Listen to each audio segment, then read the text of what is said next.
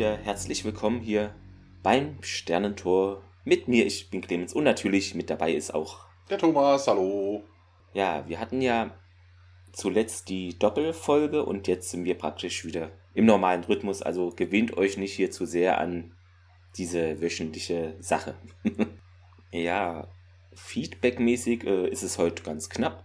Und zwar schrieb uns auf Instagram angezockt und losgequatscht. Ich glaube, ein Gaming-Podcast, wenn ich das so kurz richtig überflogen hatte. Ähm, I decided I like you. Großartige Folge. Und auf Facebook schrieb uns André Wolf. Da bin ich mir unsicher, ob wir das in der letzten Folge als Feedback schon reingenommen hatten oder nicht. Deshalb, wenn es jetzt doppelt ist, dann bin ich schuld, ja.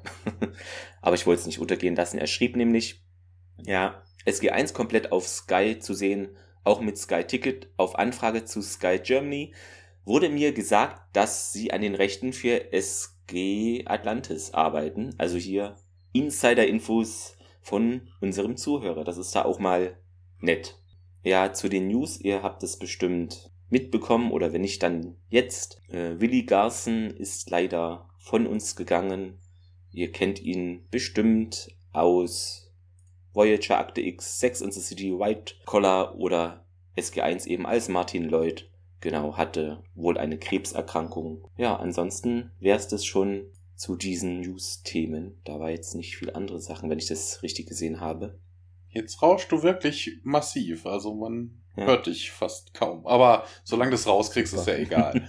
Die heutige Folge hat uns geschrieben Sam Egan also ist die einzige Folge. Er hat noch in einer zweiten Folge praktisch Auszüge mitgeschrieben bzw. mitgearbeitet. Also das ist dann nicht alleinig sein ja, Skript, würde ich das jetzt mal nennen. Ja, war unter anderem Supervising Producer bei Quincy und hat auch Folgen geschrieben. Und bei Col Ein Colt für alle Fälle und Outer Limits eigentlich ähnlich. Ja. Genau. Das hatte ich mir auch aufgeschrieben. Du hast aber das Wichtigste ja. vergessen. Um welche Folge geht's überhaupt? Ja, genau, äh, das ist ein Geheimnis. nee, nein, Thomas hat natürlich recht. Ähm, es geht um das zweite Tor. Und im Original, Thomas? Touchstone, also es hat überhaupt nichts mit dem zweiten Tor zu tun. Also die Folge schon, aber der Titel nicht. 3.11.99 in Deutschland. Und natürlich dann ein Jahr früher, 30.10.98 Showtime USA. Äh, Regie dürfen wir auch nicht unter den Teppich kehren, ist Brad Turner, war, denke ich, auch in der letzten Folge da in Tokra 2, mhm. hatte er Regie geführt. Ja, und zu den Quoten Tokra Teil 2 hatten wir 1,95 Millionen, 15,2 Prozent. Ja, ist jetzt ein bisschen runtergegangen auf 1,78 Millionen, 14,2 Prozent Sendeanteil. Ja, so viel dazu. Wir springen in unseren bekannten Besprechungsraum des Stargate Centers und ja, da sehen wir das Stargate und das Fenster, alles wie immer. SG1 sitzt da zusammen und Hammond ist natürlich auch dabei. Briefing. Carter meint, ja, hier in den letzten fünf Wochen von der Rückkehr hier von PX7941, da haben wir Dinge gesehen, ne, und irgendwie Daniel hier bei der einheimischen Bevölkerung Madrona, da dachte ich irgendwie erst Makronen, lecker, ist ja bald wieder soweit. Genau, die heißen Matrona wohl. Da haben die halt Daten gesammelt, mein Kater, und äh, es wird wohl geglaubt, dass sie da eine krasse Beobachtung gemacht haben und dass sie da, Hammond fragt auch nach, ja, um was handelt es sich denn? Und das ist wohl so, dass die Bewohner von diesem Planeten ihr eigenes Klima aktiv beeinflussen können. Und das ist ja jetzt nichts Neues. Das kann auch Stichwort künstlicher Regen ne, durch in Anführungszeichen, das steht wirklich in Wikipedia mit Anführungszeichen, Impfung von Wolken mit Salzen und Chemikalien kann das auch praktisch künstlich, künstlicher Regen erzeugt werden. Ich habe da jetzt nein, nicht nein, nein, nein, nein, nein, nein, nein, Damit erzeugt man keinen künstlichen Regen, damit erzeugt man künstlich Regen. Das ist schon was anderes. Ja, so. so aber es aber funktioniert halt auch nur mit Wolken. Also ja. von wegen, da müssen Wolken genau. erstmal da sein. Äh, ansonsten. Es wird halt äh, als künstlicher Regen bezeichnet, ja, genau. So viel dazu. O'Neill meint, ja, das ist doch noch stark untertrieben, General, ne, hier. Also sie können es genauso abrufen wie und schnippt dann mit den Fingern das. Zack. Und Daniel meint auch, ja, die haben da wohl auch eine Pflanze, die Wasser braucht und die bestellen dann einfach so den Regen halt, so wie sie es eben gerade benötigen. Und wenn sie Sonne brauchen, ne, dann zack, kann man die Sonne zum Vorschein kommen lassen. Hammond erkundigt sich nochmal da, ja, bist du dir nicht sicher, dass du da nicht unter irgendeinem örtlichen Voodoo äh, da beeinflusst wurdest oder ähnliches? Das ist auch interessant, ne? Also von wegen, Sam sagt, es ist fünf Wochen, ne? Und jetzt hm. fällt dem General ein, ach, das ist doch alles Mumpitz, was ihr da irgendwie erzählt habt. Ne? Also er hat noch mal drüber, er hatte Urlaub vielleicht. Ne, auch so von wegen, ne, worum, er hat ja auch gerade noch irgendwie gefragt, ja, worum geht's denn eigentlich? Hallo, es ist fünf hm. Wochen nach dem Debriefing, du weißt, was da passiert ist. Ja, das hat er vergessen. Ja, der ist ja, ja schon ein bisschen was älter. Ja er ist ja eigentlich schon in Rente, wollte ja, er. Genau. Jetzt muss ich mir diesen Kram wieder anhören, hier irgendwelche PX, was? Ja. Carter sagt auch, ja, ich war zuerst auch skeptisch, äh, aber die Tatsache, ne, das ist wohl ein wichtiges Stück Technologie und deshalb ist es eventuell auch relevant für uns so. Und Tierk meint auch, ja, die Goult jedenfalls würden nicht über diese Technologie verfügen, wobei er ja auch jetzt länger da raus ist. Der weiß ja nicht, was diese fleißigen Goult-Wissenschaftler, okay, gibt's die überhaupt? Sieht man die? äh, vielleicht forschen die ja auch an irgendetwas, weiß man nicht. Ja, und Hammett meint auch, ja, und sie denken, die wissen, wie sie das machen. Und Carter, ja, das ist vor wohl 900 Jahren wurde der Planet da terraformiert. Aber wie auch immer sie darauf kommt, haben die da Proben genommen? Das haben wir doch gar nicht gesehen. Weiß ich hm. nicht genau, wie sie auf diese Zahl kommt. Aber Keine, die waren ja vor Ort, ja unsere Wissenschaftlerin. Ja nicht mit. Ja, genau. Die wird es schon regeln, hoffe ich.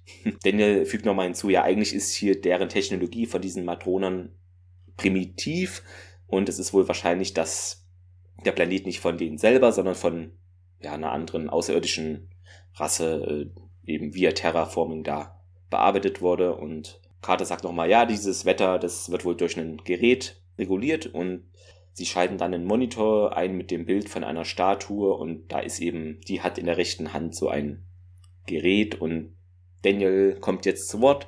Das ist äh, der Kraftstein und das ist ein uraltes Artefakt und wahrscheinlich eben von diesem. auch geile Übersetzung. Ja, ja im äh, der 1 zu 1 Übersetzung war Prüfstein, aber im Deutschen sagen sie wirklich Kraftstein. Geht davon aus, dass es halt auch von dieser Alienrasse da vielleicht denen gebracht wurde, die da eben dieses Terraforming des Planeten auch gemacht haben könnten. Ist sehr spekulativ alles.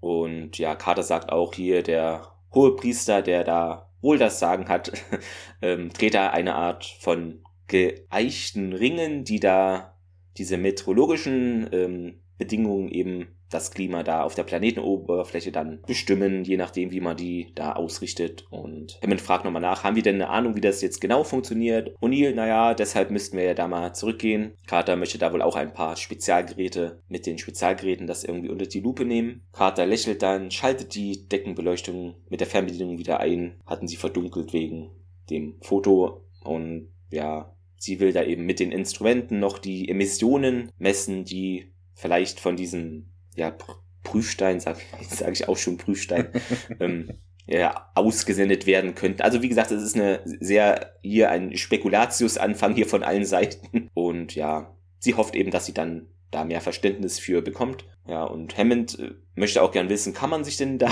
diesen Prüf, ich sag jetzt einfach weiter Prüfstein, ich krieg's jetzt eh nicht mehr raus aus meinem Wortschatz, ähm, ob man den sich jetzt vielleicht ein paar Tage ausleihen kann, dann da rumzuforschen. Und Carter meint, naja, sie müssen schon verstehen, dass dieser Stein das Wetter von dem Planeten aufrechterhält. Und Hammond so, äh, ja, okay, dann, ja, sehen Sie zu, was Sie so herausfinden können. Und O'Neill und Carter nicken. O'Neill meint auch, ja, Gut, und wir haben einen Szenenwechsel. Ja, wir sehen, äh, wir sind auf Medrona gelandet am Stargate. Das Team kommt raus, ne? Und sie haben ja vorher noch erzählt, oh, das wäre ja so wunderschön. Aber hier sieht es gar nicht schön aus. Es ist duster, es ist aber nicht Nacht. Wobei das auch interessant ist, das fällt mir so ein, gerade ein. Wenn die durch das Gate gehen, es ist lustigerweise fast immer Tag auf der, auf der anderen Seite. Damit wir was sehen. Ja, ne? Also, aber du hast recht. Ja, hier sehen wir, ja, wir sehen, was sehen wir denn? Ja, wenig, ne? Wir haben einen vollbedeckten Himmel, also richtig dunkle Gewitterwolken, es blitzt und donnert und stürmt. Es blitzt und es donnert,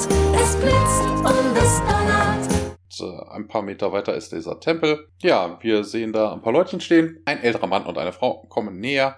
Und Daniel, ja, er geht in die Knie, also verbeugt sich und legt beide Hände zusammen, ne, wie Daniel das halt macht, so irgendwie so eine zeremonielle Begrüßung. Und er sagt dann auch, Greetings, Roham, Princess Lamore. Ja, wobei eigentlich müsste Anne sagen, weil Greetings, Roham, das Ja. klingt dann so, als wäre Roham und als Titel hätte er dann Princess Lamore. ja, äh, kann auch sein. Ja. Die Princess Lamore antwortet dann auch, das ist der Visitor Onkel, also ne, das sind die Besucher Onkel. Ähm, die Princess Lamore wird gespielt von Tiffany äh, Linde Knight und die hat einmal in First Wave gespielt, einmal in Outer Limits, einmal in Dark Angel. Ich habe hier Darek stehen, Darek Angel. Ähm, einmal Smallville, einmal, sie kam in iRobot vor, ich glaube, die hat da irgendjemanden vom Mob gespielt. Einmal Supernatural, zweimal Blade, also die Serie. Zehnmal Battlestar Galactica als The Hybrid. Und äh, Roam sagt dann auch, ja, hier, Herrschaften, gebt uns doch bitte den Touchdown zurück, wir verlangen das, wir fordern das. Der Typ ist so ein älterer Mensch, ist so scheinbar blind, ne? also der wird halt von seiner Nichte geführt, ne? deshalb auch die Ansage von wegen, ja, das sind die Besucher, weil sonst könnte er ja selber gucken. Der wird gespielt von Matthew Walker, einmal Poltergeist, dreimal Highlander, zweimal in Akte X, dreimal Millennium, viermal Outer Limits, einmal Andromeda, vier weitere Male kommt auch noch in SG1 vor, einmal Smallville, einmal hat er auch in Ark of Truth mitgespielt. Äh, und also die Liste ist wirklich, wirklich lang. Der Typ hat gefühlt in Mhm. allem mitgespielt. Jetzt nicht unbedingt viel Bekanntes, aber Naja, ein paar Sachen waren ja schon dabei. ja. Und äh, Carter dann so ein bisschen dämlich, ja, wie, der fehlt und äh, ja, hier spielt keine Spiele, gibt das Ding zurück und, äh, und er sagt dann, nee, kein, kein Gag, kein Spieler, wir haben es nicht genommen. Ja, und man sagt dann, ja, hier, es ist halt weg, ne, als würde man ihm das nicht glauben. Also, ne, na, kommt, dann schaut euch das selber an. Und wir kommen auch direkt zu einem Szenenwechsel. Ja, wir sind nun in einem ja, Tempel da auf diesem Planeten. Prinzessin Lamour und eben Roham führen da SG1 und die anderen auch da, die Gruppe, in diesen Tempel und auch zu dieser Statue, die wir ja auch schon von dem Foto her kennen. Und O'Neill nähert sich da auch, untersucht dann die Hand, wo der Stein lag und ja, da gibt's nicht viel zu untersuchen, die ist, ist halt nicht mehr da. Carter meint auch, naja, das würde hier die Gewitterwolken wohl da draußen erklären. Und Roham meint auch, ja, ohne diesen Prüfstein, der uns schützt, äh, werden wir bald von diesen Elementen hier überrollt und das sei nur eine Frage der Zeit eben, bis wir hier wegen euren, eures Diebstahls auch sterben werden. Ja, Carter fühlt sich da nicht so wohl, augenscheinlich, äh, und O'Neill steigt da von diesem, von der Erhöhung von dieser Sockel, von dem Sockel der Statue ab und meint, naja, gut, ich habe da noch mal eine Frage an Sie. Wenn er denn so wichtig war, warum wurde er nicht bewacht? Und Rohan meint, naja, wurde, wurde schon bewacht, aber wir haben unsere Wachsamkeit wegen deiner Leute aufgegeben und das ist natürlich völliger Quatsch. Ja, natürlich. Also- Also, Es, man bewacht ja etwas, äh, es kann, kann ja auch theoretisch, auch wenn es nicht sehr wahrscheinlich ist, da, dass eigene Leute das Ding klauen oder was weiß ich. Natürlich ist es nicht wahrscheinlich, weil dann da vom Wetter her alles schief geht, aber können ja auch andere durchs Stargate kommen, sag ich mal. Ja, das hat mich an der Stelle, hatte ich mir auch hier längere Notizen gemacht. Der, der merkwürdig ist ja, also ich hätte verstanden, weißt du, da kommen Leute durchs Gate, man verstärkt die Wachen, man kennt sie nicht, ne? Und dann, nachdem man dann ein paar Tage zusammengelebt hat, weiß man, oh Gott, das sind ganz nette Menschen. Wir können jetzt so Standardwache, man muss keine Double Shifts mehr machen Ja. oder sowas, können wir zur Standardwache zurückkehren. Und dann kommt's abhanden. Das hätte ich ja verstanden. Aber die sind doch gegangen. Ne? Also von Ja, wegen, das ist- keine Ahnung, und so nach dem Motto, so von wegen, huh, ähm, ich weiß nicht, ne? Also, wovor haben sie es denn vorher bewacht? Entweder kamen da vorher schon Leute durch das Stargate, das heißt, die bewachen das Ding generell.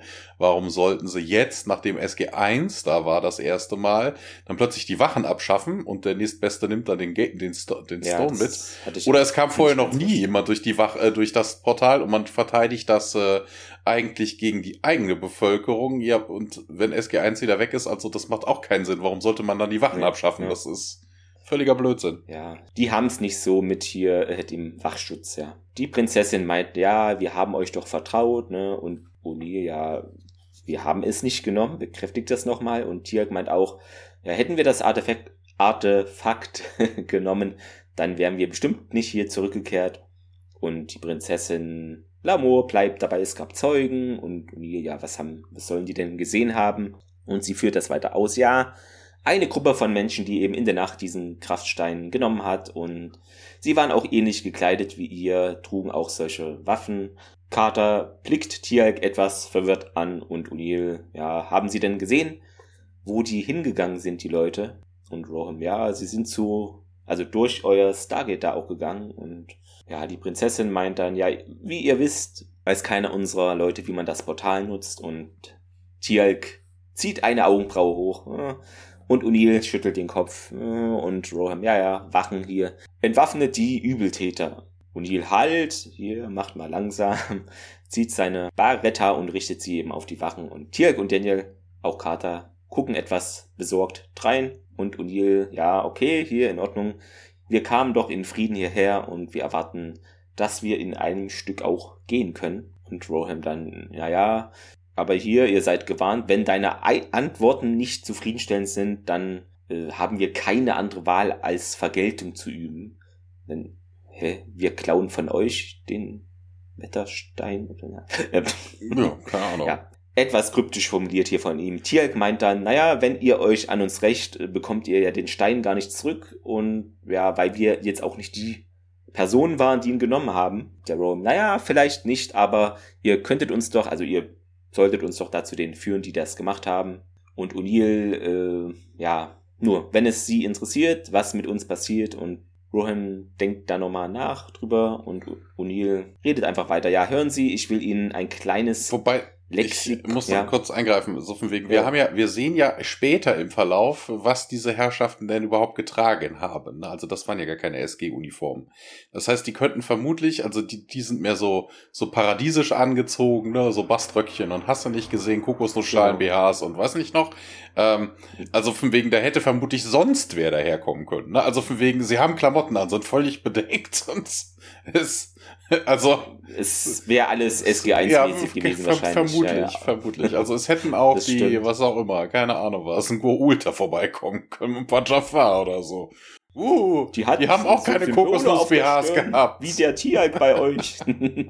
Jedenfalls äh, sagt O'Neill nochmal hier, ja, wir waren es nicht, nach dem Motto, und die Pflege hier würde eine niedrige Priorität haben. Ähm, ja, die Prinzessin, ja, mein Onkel wird langsam ungeduldig und Daniel will da auch noch mitreden. Wenn die Diebe hier den Wetterstein genommen haben und durch das Tor geflohen sind, dann gibt's eigentlich da nur eine Hoffnung, und zwar, dass uns durchs Tor zurückgehen zu lassen, um das irgendwie zu regeln.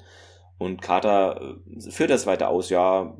Und wenn sie von der Erde kamen, haben wir eben die Technologie, das herauszufinden, äh, wer die Diebe waren. Und Roham, naja, woher wissen wir nicht, dass die Pforte nicht benutzt wurde, um sich der Verantwortung zu entziehen, also dass sie da einfach so abhauen und ja, dann weg sind und die dann, ja, vertrauen sie uns und die Prinzessin, naja, wir sind ein einfaches Vollkörnel, wir haben hier keinerlei Mittel, um uns vor dieser Katastrophe zu schützen. Sollte mein Onkel hier beschließen, ihnen zu vertrauen, wird das halt auch praktisch die ganze Zukunft hier von uns allen beeinflussen. Das, das klingt so ein bisschen, ah, als ob sie an seinem Thron nagen würde. Wobei sie ist Prinzessin, er ist ja vermutlich, keine Ahnung, ist er der König? Also, hm. Ich hab's auch nicht. Also, ne, also Priester, hohe Priester. Ja, ja, irgendwie sowas. Also Titel, es klang auf jeden Fall nicht so, als hätte sie irgendwie großartig viel Vertrauen in seine Entscheidung. Ne? Als würde ja. sie nochmal sagen, hey, seniler alter Mann hier, da hängt unsere ganze Zukunft dran, vertrau denen bloß nicht.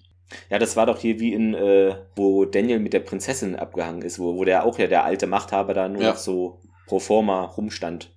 Mehr oder weniger, ja. Ja, O'Neill dann weiter, ja, äh, sorry hier, komm, das ist ein bisschen viel Druck, aber wir können damit wohl umgehen und ja, jetzt bläst ein bisschen der Wind noch stärker und es blitzt und donnert nochmal und es werden so, ich glaube, die Türen geschlossen dann und Roham sagt dann, ja, lass sie gehen und sieht etwas verzweifelt den O'Neill an und sagt doch mal, ja, helft uns bitte. Seine Stimmung ist auch etwas zittrig am Anfang. Und das war der Teaser zu der Folge. Ja, wir wechseln auf die Erde zurück. Wir sehen den Cheyenne Mountain kurz von außen und wechseln dann in den Gate Room. SG1 kommt die Rampe hinunter und, können, und äh, Hammond wundert sich schon, hey, hier sollten sie nicht hier die Wetter-Device studieren und äh, ja, das hätten wir gern getan, Sir, aber wenn sie denn da gewesen wäre. Was, was heißt das? Und äh, ja, hier, wir müssen uns mal unterhalten und wir wechseln in Hammonds Office. Hammond dann so, ja, hier, was ist denn das, Colonel? Was soll denn das? Warum? Was, weswegen, weshalb? Und Ja, und hier sagt dann, der Touchstone wurde gestohlen, Sir. Und äh, wohl von Leuten, die SGC-Uniforms getragen hätten. Was ja nicht stimmt. Ja, und dann, ja, hier, äh, wer war denn das? Wer war denn das? Und ähm, ja, pff, keine Ahnung, ne? Es könnte jeder, der hier irgendwie rumläuft, gewesen sein. Und Hammond dann so, ich äh, mag ihre Anschuldigungen irgendwie nicht, ihre Vermutung. Ähm, ne? Wieso sollte ich ihr Team da irgendwie hinsenden, wenn ich weiß, wenn ich schon wüsste, dass der Touchstone nicht da ist? Und äh, aber auch interessant, ne? Äh, O'Neills Sprachduktus war jetzt nicht sonderlich vorwurfsvoll und Hammond wird direkt defensiv und nicht, schlägt ja. um sich und äh, ne, wenn man jetzt ein bisschen psychologisch denkt, muss man eigentlich sagen, so von wegen, ne, wenn jemand äh, Kritik an sich hat mhm. und man trifft so genau in Schwarze, dann schlägt man so um sich. Er weiß es, er weiß es. Hammond weiß, wer das war und jetzt Mal gucken, wie es weitergeht. Also Hammond verschweigt da irgendwas, ne? Also man könnte davon ausgehen. Also nein, nein, nein, Sir, hier, nee, keine, keine Implications intended. Äh, aber die Umstände, das ist doch jetzt äh, die logische Frage. Die logische Frage wäre doch dann jetzt, äh, welches von den anderen SG-Teams könnte das hier reingebracht haben, ohne dass sie das wissen? Und äh, dann, nein, nein, hier, da passiert nichts ohne mein Wissen drauf und dann, ja, aber hier, wie wäre es denn, wenn wir mal den Dining-Computer nochmal prüfen? Also Carter könnte das übernehmen. Und äh, ja, vielleicht hat sich irgendjemand durch das Gate geschlichen, äh, hinter ihrem Rücken, Sir. Und äh, Hammond dann auch, ja, nee, hier passiert nichts im Stargate mit dem Stargate, ohne dass ich davon weiß. Und äh, selbst wenn eine Person nur niest in der Nähe, das, da kriege ich einen Report und das ist auch so wegen, nein, nein, das müssen wir nicht machen. Ja. Das ist auch so was. Äh, schön so runtergespielt. Ne? Es war der Chef von, Chef von Guy, der wollte mal auf Ricer oder irgendwo Urlaub ja, machen. Ja, ja, ja. Aber es ist auch wieder so, ne? so direkt defensiv und dann kann man auch schon, er weiß es. Ich habe ganz dick drinstehen, er weiß es. er weiß es. Ausrufezeichen. Ja, genau, steht hier auch so. und dann sagt er ja, hm, ich verstehe es, ja, und äh, will dann auch gehen und Hammond pfeift ihn aber nochmal zurück und sagt dann, ja, lass Carter den Scheiß trotzdem untersuchen. Er kann ja nicht schaden und, äh, er bedankt sich und geht. Bevor diese Folge außer Kontrolle gerät, springen wir rüber in den Kontrollraum. Carter sitzt da am Computer und sucht etwas. Daniel und Tialk sitzen da auch am, an einem anderen Monitor und Unil kommt auch hinzu und fragt nach, äh, schon irgendwas gefunden und Carter, nee, noch nicht hier in Bezug vom Touchdown Sir und Daniel meint auch, ja, möglicherweise hier gibt es da schon Wetterauswirkungen. Haben Sie denn mal hier den Wetterkanal gesehen? Und äh, O'Neill meint, er ist eher ein Typ für C-SPAN. Ist es ein Sender oder ist es komisch übersetzt von bei mir? Das kann auch sein. Ja, bitte was? Ähm, er sei eher der Typ für C-SPAN. Ja, das steht bei mir auch. Ich habe aber keine Ahnung, was okay. es ist. Ach so, ah, das ist vermutlich ein anderer Kanal, aber ja, ne, anstatt Weather Channel, ja, ja. Und Tiak beobachtet sie und drückt dann auch auf der Tastatur rum. Und dann sehen, sieht man so schon den reißenden Fluss und hört eine Stimme ja von einem Reporter. Und der sagt eben ja hier das kann also man schreibt das El Nino die, äh, zu diesem Effekt. Und ja oder es könnte auch einfach eine Pechsträhne sein dass es jetzt hier so stürmt. Und ja, diese Stürme sich eben aktuell über Amerika ausbreiten. Da muss sich O'Neill erstmal hinsetzen. und es geht dann weiter, ja. Und das ausgerechnet hier in Phoenix, Arizona. Und da werden schon große Schäden verursacht.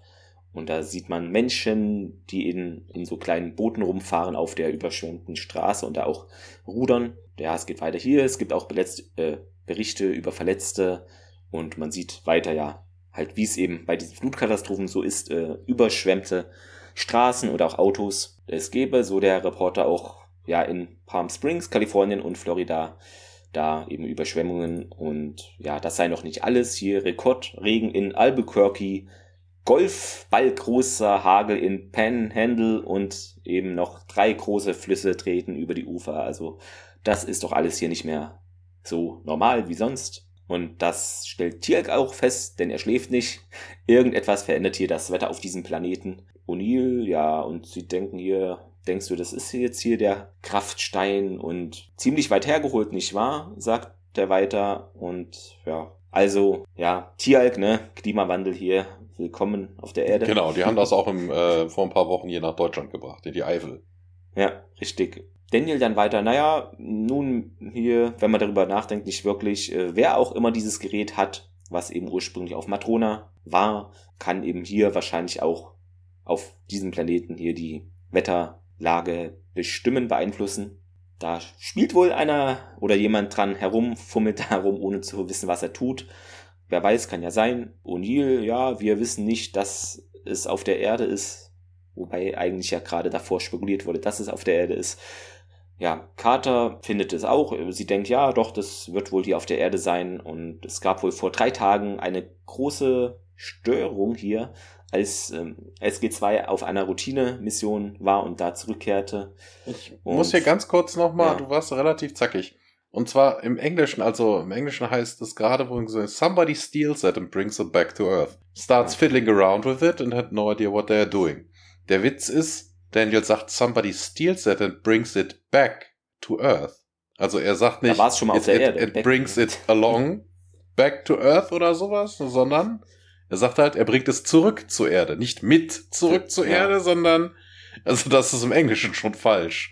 Okay, dann ist er vielleicht Teil dieser Verschwörung und das haben wir zwar, glaube ich, eigentlich nie so in, in Stargate gesehen oder wahrgenommen, aber das lässt ja einiges offen. Für einen C-Plot. Mhm. Irgendwo versteckt in Büchern. ja, so kommt's raus. Ja. Thomas hat euch erwischt, liebe Autoren dieser Serie. Also es wäre eben diese Störung gewesen, die zur gleichen Zeit eben wohl da passiert ist, als SG2 zurückkehrte und ja, das ist doch bemerkenswert. Tialk äh, fügt aber an, naja, aber der Ursprungsort von SG2, das war doch hier Galaxien von Matrona entfernt. Was ja falsch ist, sie wechseln ja nie die Galaxis. Genau, also, also später, stand, später. Genau, Stand jetzt äh, ist es falsch, ja, das stimmt. Habe auch schon mal einen Fehler somit abgehakt, passt ja sehr gut rein. Carter meint auch, ja, dass diese Energiespitze, ne, das war was Unvorhergesehenes und dass sie erinnert sich auch daran und, und Zuschauer auch daran, was eben beim letzten Mal passierte, als diese Stromversorgung des Gates halt überlastet war. Daniel verbalisiert diese Sache nochmal, ja, sie sprang zum zweiten Tor in der Antarktis und O'Neill lehnt sich etwas zurück. Genau, das war's. Danke für die Erinnerung. Also, er hat's vielleicht schon wieder vergessen. Tierk meint auch, ja, Captain Carter wollen sie denn hiermit sagen, dass SG2 das zweite Tor benutzt hat, um diesen Stein zu stehlen. Aber sie verneint das und meint, nee, nee, das war wohl nicht SG2, denn ihre Mission verlief ganz normal hier durchs Gate und die Messwerte deuten aber wohl darauf hin, dass beim zweiten Tor jemand da irgendwie den Bruchteil einer Sekunde nachdem SG2 es benutzt habe, dieses zweite Gate benutzt haben könnte, um eben die eigene Energiespitze, die da bei der Benutzung entsteht, zu verbergen. Also dass es so praktisch übereinander zeitgleich gelegt wird, dass es nicht so auffällt. O'Neill äh, fügt da einen Vergleich nochmal hinzu, wie das aus seiner Sicht denn sei, ja, als würde man eine Waffe abfeuern, wenn ein Zug vorbei fährt. Äh, alle schauen ihn fragend an, was denn genau da er meinen könnte und er sagt es uns ja, um das Geräusch zu verbergen. Ja, und Carter, äh, jawohl, Sir. Mal sehen, ob ich richtig liege und das Logbuch von SG2 sollte eben dieselbe Signatur haben wie der letzte Sprung eben durchs Gate. Wobei das da ja auch totaler Mumpitz ist, ne? Also, wie soll denn das funktionieren? Na, also ja, ich kann verstehen, dass man äh, die Beben oder sowas verbergen will. Also vor allem, wo fällt denn das auf? Mal ganz ernst, auf der ganzen Erde gibt's immer mal wieder Erdbeben. Also diese Energiesignatur ja, in der kannst du überhaupt nicht, nicht, anmessen. Ja. Also solange das Gate aus ist und die das irgendwie das zweite Gate aus irgendwelchen unerfindlichen, ja okay, das SG-Center würde wackeln. Na, also die, die, ja, das würde es aber in dem genau. Moment eh tun. Aber das Problem an der ganzen Geschichte ist doch eher, wie soll denn das funktionieren? Also wegen SG2 benutzt das Gate. Ne? Das Gate bleibt ja auch ein paar Sekunden auf. Ne? Also wegen, da gehen Leute durch, dann gibt's noch die Wartefrist ne? und dann geht's erst zu. Also wenn die das Ding dann nochmal irgendwie anwählen, äh, in dem Moment, wo SG2 anwählt, also kurz danach, weil sie sagt ja, mhm. Split Second afterwards, das hieße ja eigentlich, sie wählen dann da ein Gate an, also geht das überhaupt? Also die Leitung von der Erde ist doch in dem Moment besetzt. So dachte ich es auch, vor allen Dingen, äh, stimmt, du hast recht, ähm, es wurde uns auch in der, im ewigen Eis, genau, wurde uns das doch auch so erklärt, jetzt von der Story her, dass äh, wenn Tor besetzt ist, dann ist es besetzt und dann kannst du nicht einfach dann auf demselben Planeten ja. da rumreißen. Also ich hatte es auch so verstanden. Du hast Außerdem recht, ne? gibt es noch ein weiteres Problemchen. Sie gehen ja davon aus, dass es ja hier jetzt irgendwie, also das muss ja irgendwie abgesprochen sein, ne? Also von wegen, ja. ne, entweder überwachen sie ihr Gate und sobald SG, das SG Center das äh, Ding startet und man merkt, so von wegen, hu, da passiert was, wie auch immer sie das tun wollen, ne? Weil sie überladen ja nichts in dem Moment. Das heißt, ihr Gate sollte ja nicht wackeln, also das zweite. Das heißt, ja. sie müssen irgendwelche Spione im Stargate Center haben. Das funktioniert natürlich, ne? Also von wegen, es gibt eine Mission, das Stargate wird geöffnet, irgendjemand schickt eine SMS, eine WhatsApp, was auch immer, keine Ahnung. Ne? Und auf der anderen Seite fängt man dann auch an zu wählen. Genau. Das wäre ja nicht so das Problem. Wie macht man das aber in die andere Richtung? Man weiß nicht, wann die SG-Teams zurückkommen. Also um das zu verbergen, ja, wie ja, willst du denn, kannst, wie ja. willst du denen denn auf irgendeinem Planeten Bescheid sagen, oh hier Leute, äh, SG2 ähm, hat gerade auf P3X757 ähm, das Gate äh, zur Heimat angewählt, äh, wählt mal bitte ganz schnell auch. Ja, okay, ähm, vielleicht, ja, okay, jetzt fällt mir ein ganz theoretisch, es ist nicht wahrscheinlich, aber wenn dann SG1 praktisch ähm, anwählt und dann noch nicht direkt durchs Gate geht, sondern noch irgendwie da die Sonde sucht oder so noch zwei, drei Minuten, dann gibt's da einen Spion und der, weiß ich nicht. Aber ja, es ist, du hast recht, es ist nicht. Ja, es geht ja um das Split Second. Also das funktioniert ja, ja. mit der Rückkehr zur Erde nicht. Ja, schwierig. Also, ja. naja.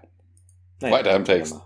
Carter tippelt auf der Tastatur rum, aber es will nicht so recht ein Ergebnis dabei rauskommen. Hier, no match, verdammt. Und ja, hier im Meta-Log, da taucht auch nichts auf. Und Daniel, unser IT-Spezial, ja, Daniel sagt auf jeden Fall, ja, versuchen Sie das Sicherungsprotokoll und ja, vielleicht klappt das, sagt Carter. Und ja, sie gibt da nochmal den Suchbegriff ein. Hier, kein Match, ne, es passiert da leider nichts. Und ja, vielleicht hier ein systemrelevanten Daten und eventuell gelöscht, aber vielleicht gibt es ein Backup der dritten Ebene und das habe ich übersehen. Nein, das ist im Englischen, das ist auch eine Fehlübersetzung. Im Englischen heißt es nämlich so von wegen, ja, wenn jemand systematisch alle relevanten Daten löscht, dann könnte es doch sein, da könnte doch die, das tertiäre Backup übersehen worden sein. Wo ich mir denke, hallo, das wenn du jemanden ja. hast, der systematisch Daten löscht, der übersieht das ja der, nicht. Also jemand, der nee, einfach mal so gerade eben, huh, so unsystematisch gerade mal irgendeinen Scheiß so aus genau. Panik raus irgendwas dann, löscht, ja. ne? Der würde dann das, das. Aber genau, aber wie diese Aktion hier auch zeitlich alles geplant ist, da gehe ich auch davon aus, dass die Leute da etwas gründlicher ja. wären. Ja, ja wie, jedenfalls No Match und dann macht sie das weiter hier und guckt da in den Protokollen da und ja, yes, das ist es, ne? Hier das zweite Tor muss da wohl benutzt worden sein. Die Energiesignatur, das Signal sei identisch. Wobei ich das auch, fällt mir jetzt auf, etwas, ähm, ja, weiß nicht, ob das immer so ist, wenn du jetzt das Gate benutzt und du wählst Planet A an oder Planet B und Planet C, ist das dann immer die gleiche Energiesignatur? Weil ich kann mir auch vorstellen, dass es da mal Abweichungen gibt, dass es nicht immer genau die gleiche Energie benötigt, Doch, sondern da. Das ist, das, ja, ich hätte gesagt, gleich. das ist völlig wurscht. Mhm. Weil okay. du stellst ja da eigentlich nur die Connection zum Stargate-Netzwerk her und das ist ja immer dasselbe. Ja. Ne, so wegen, okay. und intern wird das ja dann weitergeleitet. Ne, so hat, wird das ja irgendwie später mal erklärt. Und das Einzige, wo du es halt wirklich merken würdest, wäre halt, wenn du da Energie, mehr Energie reinpumpst, was sie ja in dem Fall machen. Das ist vielleicht der Unterschied, den genau. sie da auch sehen. Ja. Ne, oder du jetzt mit äh, irgendeinem ZPM oder sowas mal 9, ja, 10, 11, 12, 13 Chevrons anwählst oder so. Daniel fragt jetzt auch nach, ja, wer wäre denn dazu überhaupt befugt gewesen, das Tor zu benutzen? Ich dachte, es wurde offiziell außer Betrieb genommen, was ja auch eine interessante Formulierung ist, weil es war gar nicht offiziell in Betrieb, deshalb kann es auch nicht offiziell aus Betrieb genommen werden. Es war halt aus Versehen mal in Betrieb, aber lassen wir das, ihr wisst es ja. Und O'Neill meint, hm, ja, offiziell, ja, schon. Und dann springen wir in Hammonds Büro. Also Hammond sitzt in seinem Büro und winkt O'Neill dann heran und äh, er schließt die Tür, wobei hier das Transkript auch irgendwie merkwürdig. Ne? Hammond winkt ihn rein und O'Neill klopft an die Tür. Das ist ja völliger Mumpitz. Falsche ja, ja. Reihenfolge? Ja, irgendwie sowas. Ja, Hammond, äh, er soll sich doch bitte hinsetzen. Er spricht aber weiter in das Telefon. Ja, ich muss mit ihm sofort reden. Äh, und dann, es gefällt ihm wohl nicht so, was, was der andere Part sagt und sagt dann, hey, ja, Sohn, äh, weißt du, welche Farbe dieses Telefon hat? Okay, ja, hier, ich bleib dran und äh, Hammett hält dann den, den Hörer zu und sagt dann, ja, hat Carter irgendwas gefunden? Und O'Neill berichtet dann, ja, Second Gate wurde benutzt und äh, ja, was ist denn das für eine Scheiße, sagt dann Hammond. Ich habe auch alle möglichen Assurances bekommen, dass das Gate gesealt, also verschlossen wird und sowas. Ja, wird wohl so ein Fall, sagt O'Neill dann von linker Hand weiß nicht, was der rechte Fuß tut, sein Sir. Und äh, er hat es nicht so mit Sprichwörtern. Ja, ja. Interessanterweise sagt Hammond dann, ja, das versuche ich gerade rauszufinden. Und äh, auch völlig unmöglich, ne? Also von wegen, Hammond hat doch gerade noch gesagt, ne, so von wegen, hey, ne, das kann doch gar nicht sein. Ne, ich habe doch hier alle möglichen Versicherungen bekommen, dass das Ding verschlossen, versiegelt, begraben und verschüttet ja. wird. Ähm, das kann ja gar nicht sein. Also dafür, dass er das gerade noch so abgewiegelt hat, dass das ja überhaupt nicht ja. sein kann, hat er schon vorher den Hörer in der Hand und will den Präsidenten. Vielleicht gibt's äh, Thomas ein Spin-off dann General Hammond ist sehr verdächtig, ne? Genau, ne, ich habe ja auch drin. General Hammond ist, ist Psychic oder er weiß es doch und will nur ablenken. Ja. Also er wirkt hier nicht äh, wie die Unschuld Ja, also das ist irgendwie, vielleicht hat er den, vielleicht hat, ruft er auch gar nicht den Präsidenten an, der tut nur so, was er führt so ein Fake. Äh, ja, hier, Pizza, bitte, ja, genau, Cheyenne Mountain, richtig. Aus dem Hörer kommen beim nächsten Ton ist es 3.50 Uhr. das wäre das wäre wirklich gut gewesen oh, oh Mann. Ja, er spricht wieder ins Telefon. Nee, das kann ich warten. Dann gibt ihm die Nachricht, wenn er wieder herauskommt und ähm, dann legt er dann auf. Ja, und hier dann, ja, plötzlich ist der Präsident nicht erreichbar. Und äh, ja, so ein Präsident wartet auch nur auf einen Anruf aus dem Stargate Center, also als ob der nichts anderes zu tun hat. Und Hammond findet das aber angeblich auch sehr verdächtig. Ja, der ist heute schwer eingebunden und äh, das ist irgendwie so, als würde jemand versuchen, ihm so mit Terminen vollzuballern, dass er uns nicht mit uns sprechen könnte. Jemand speziell ist im Verdacht, Sir. Und äh, ja, das klingt paranoid, aber ne, damals gab es irgendwie, als das SG-Center, also dass das SG-Programm begonnen hat, irgendwie Diskussion darüber, ähm, ob man die ganzen Entdeckungen, die man macht, egal, scheiß der Hund drauf, was haben wir ein Problem mit anderen Planeten oder ähnlichen Geschichten, dass wir alles mitnehmen sollten. Alles einsacken. Es hätte wohl solche Leute geben, die da bei diesem Vorgehen äh, das wohl bevorzugt hätten und, äh, und ja, ja, welche Leute wären denn das? Und äh, haben keine Ahnung. Sind wohl vermutlich nie in der Debatte aufgetaucht, keine Militärs, keine, ja, Politiker vermutlich irgendwo im Hintergrund, die irgendwelche Strippen ziehen. Aber ja, das kam nie so raus und äh, sagt, ja, 30 Jahre im Service, also bei der Armee. Ne, da kriegt man ein Gefühl dafür. Wobei auch interessant, Hammond sollte ja eigentlich, ne, er ist ja zurückgekommen, weil er in Rente geht. Er ist 30 Jahre bei dem Verein. Was hat er denn vorher gemacht? Ähm, Taxifahrer? Na, also weil 30 Jahre ist ja ne, normalerweise so ein normaler Werdegang bei der Armee ist ja, ne, du schreibst dich nach der Highschool oder mit 16, 17 irgendwie dann ein und steigst dann die Ränge auf. Das heißt, der wäre jetzt mit 16, 17, äh, 46. Warum sollte er in diesem Alter in Rente gehen? Also, mhm. es ist, äh, ich weiß es nicht, keine Ahnung. Ich, ich glaube, es gibt auch keine Folge, wo das irgendwie so, ne, was, wie, wo, was hat Hammond, also ich hätte eigentlich gedacht, er wäre jetzt sein ganzes Leben lang, na, abgesehen von der Schule halt im Militär gewesen, aber 30 Jahre ist ein bisschen wenig für ich müsste eigentlich ja. in Rente sein. Ja, Teilzeit irgendwie. ich, ich meine, das klappt hier mit dem Stargate, ich mache das Teilzeit. Hier, Ach Chef so, von Guy. genau, der hat nur eine 20-Stunden-Woche, deshalb, weißt du, der hat insgesamt kommt nur noch auf 30 Jahre, der war da schon genau. 60. Und, ah. Und den Rest macht er dann hier ähm, per Homeoffice und wenn er kein Internet hat, dann nochmal AOL-CDs gucken im Supermarkt oder. ja, und sagt dann auch nochmal, ja, hier, ich will jetzt auch keine Schlüsse ziehen und sowas. Ähm, ich habe andere Methoden, da irgendwie Informationen zu beziehen und die werde ich jetzt abrufen. Ne, würden noch Leute irgendwelche äh, Gefallen schulden und äh, Daniel sagt dann hier, General, ich muss Sie darauf hinweisen, diese Typen, diese dunklen Typen, sagt er, Dark Side Guys, ne, die machen hier schönen Schaden auf der Erde und äh, weil sie keine Ahnung haben, wie dieses Ding zu benutzen ist und ja, Hammond sagt dann auch, ja, ja, Colonel, ich weiß, ich weiß, ich weiß. Um, let me do some digging und wir haben einen Szenenwechsel. Was ich äh, interessant fand, im Deutschen sagte ja, hier, ich bleib auf jeden Fall am Ball. Da hatte ich so leichte Stromberg-Vibes irgendwie bei dieser Antwort. Ja, läuft. Ja.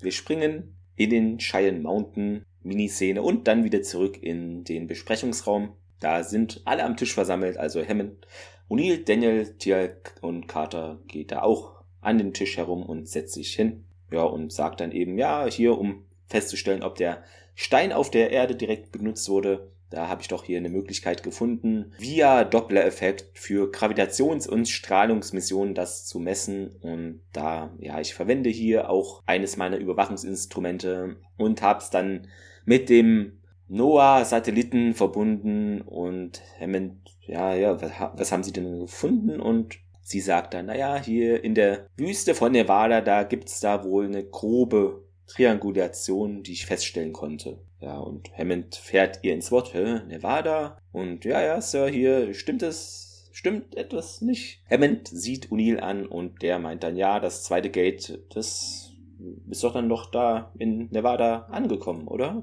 Nellis, hä? Und Hammond bejaht das. Und ja, kurz Nellis, ne, habt ihr bestimmt auch schon mal gehört. Die Nellis Air Force Base eben wurde nach William Harold Nellis natürlich benannt und ist da einer der größten, ich weiß wahrscheinlich, ob es jetzt noch so ist, aber war da einer der größten Luft Luftwaffenstützpunkte der Air Force und ja, 13 Kilometer nordöstlich von LA, äh, Las Vegas, so rum, genau. Ja, dieser William Harrell, nachdem es benannt ist, äh, Nellis, flog im Zweiten Weltkrieg über 70 Einsätze und wurde da dreimal abgeschossen und das letzte Mal auch tödlich. Das ja. macht an dieser Stelle überhaupt gar keinen Sinn. Na, wir kommen da ja später, können wir ja da bestimmt nochmal drauf eingehen. Also von wegen der Touchstone war vermutlich nie da. Also warum Takata das da anmisst, wir reden gleich nochmal drüber, aber es ist eigentlich Schwachsinn. Tialk zieht jetzt auch wieder die Augenbraue hoch und Daniel schaut auch etwas verwirrt und O'Neill meint, ja, nun, wenn das Gate da ist, ne, dann macht das ja alles Sinn. Dann war vielleicht der Prüfstein auch da.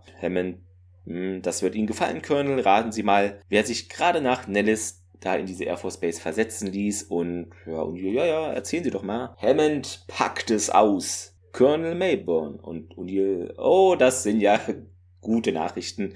Daniel fährt auch noch fort. Ja, hier Nellis äh, in der Basis, da wird doch die ganze Techno Technologie hingebracht, ne, die wir so durchs Gate schicken, oder? Hammond bejaht das, ja, hier die Groom Lake Facility, O'Neill, ja, Area 51, also Gebiet 51 über.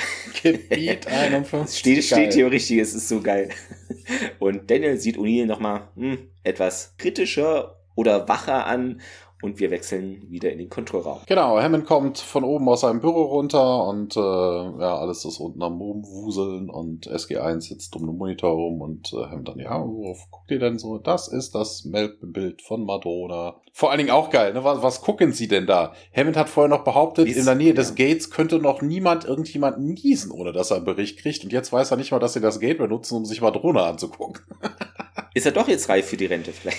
ah, ja, Carter sagt, also man sieht nicht viel auf dem Ding und sagt, Carter erzählt dann, ja, es ist ein Blizzard, 80 Meilen die Stunde und es wird immer schneller und wenn wir nicht bald irgendwas unternehmen, dann ist der ganze Planet am Popo. Ja, wie lange haben sie noch, sagt, fragt dann Tialk und äh, Carter hat wohl ein bisschen rumgerechnet und sagt dann irgendwie, ja, 48, 72 Stunden und before all the terraforming is kaputt. Das ist auch geil. Das sagen die im Englischen ernsthaft kaputt. Auch hier nur geil hingeschrieben. Also es gibt ja viele Worte im Englischen, die äh, von den deutschen Einwanderern ja, ja übernommen als einfach kaputt, ey. Wahnsinn. da wäre ich aber auch drüber gestolpert, hätte ich es im Original gehört. Das ist echt geil. Vor allen Dingen ist das eigentlich auch eine falsche Aussage. Also das Terraforming, ja, also das ist ja, ja, selbst wenn die den Planeten Terra geformt haben, ja, dann wäre er erstmal lebens bewohnbar. Ne? Das ist ja der Sinn von genau, Terraforming. Die können Zweck halt nur mit ja. diesem Ding zusätzlich halt noch das Wetter kontrollieren. Das, genau, weil das ist ja was völlig anderes. Na, also das, das war vielleicht eine, eine Methode, um den Planeten zu terraformen. Ne? Ja. Aber sobald das Terraforming abgeschlossen ist, kannst du damit halt nur noch Wetter kontrollieren. Du änderst damit aber nicht mehr den Planeten. Also wenn der vorher unbewohnbar nee. war oder sowas, keine Atmosphäre, ja. kein Wasser in der Luft oder sowas. Ne?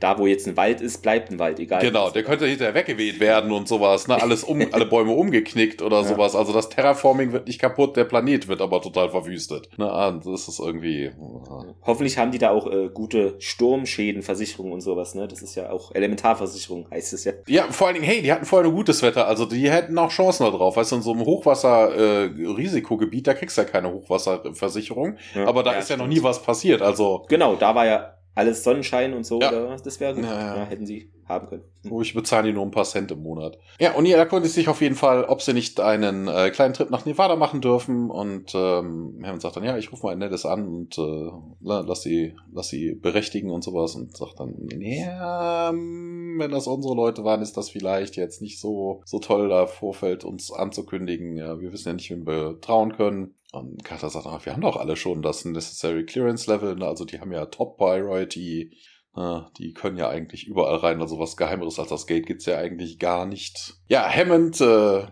ja, fällt irgendwie noch, also, ne, er ist kurz überlegen und dann so Wiki-mäßig so reibt sich die Nase und dann ping! Hier, Colonel, ich hab hier ein paar äh, wichtige, wichtige Dokumente, ganz, ganz wichtig. Die müssen hand-delivered nach dem Groom Lake Facility, müssen das gebracht werden. Und äh, ja, und hier dann, äh, sind diese äh, Dokumente denn sensitiv genug, dass das ein äh, Three-Man-Team äh, mit einem Jafar-Eskorte rechtfertigen würde? ja, ja, natürlich, natürlich. Und, und hier nickt, grinst und dann kommen wir wieder zu einem Szenenwechsel. Das ist doch die Bürokratie.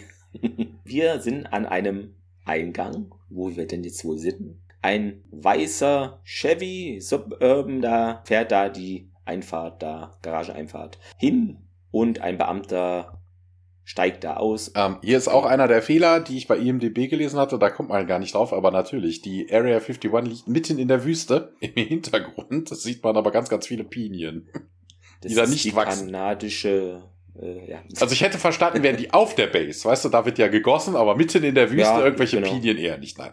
Dann weitere Leute nähern sich diesem Geländewagen, der gerade dort hält und SG1 steigt eben aus diesem weißen Chevy aus. Ja, hier Colonel O'Neill, hier Major Reynolds NID, willkommen in Area 51. Und O'Neill, ja, hier schön, Sie kennenzulernen. Ja, das ist Captain Carter, Dr. Jackson und Tialk. Meine Herren, Ma'am, ja auch unhöflich, musste andersrum machen, Herr Reynolds.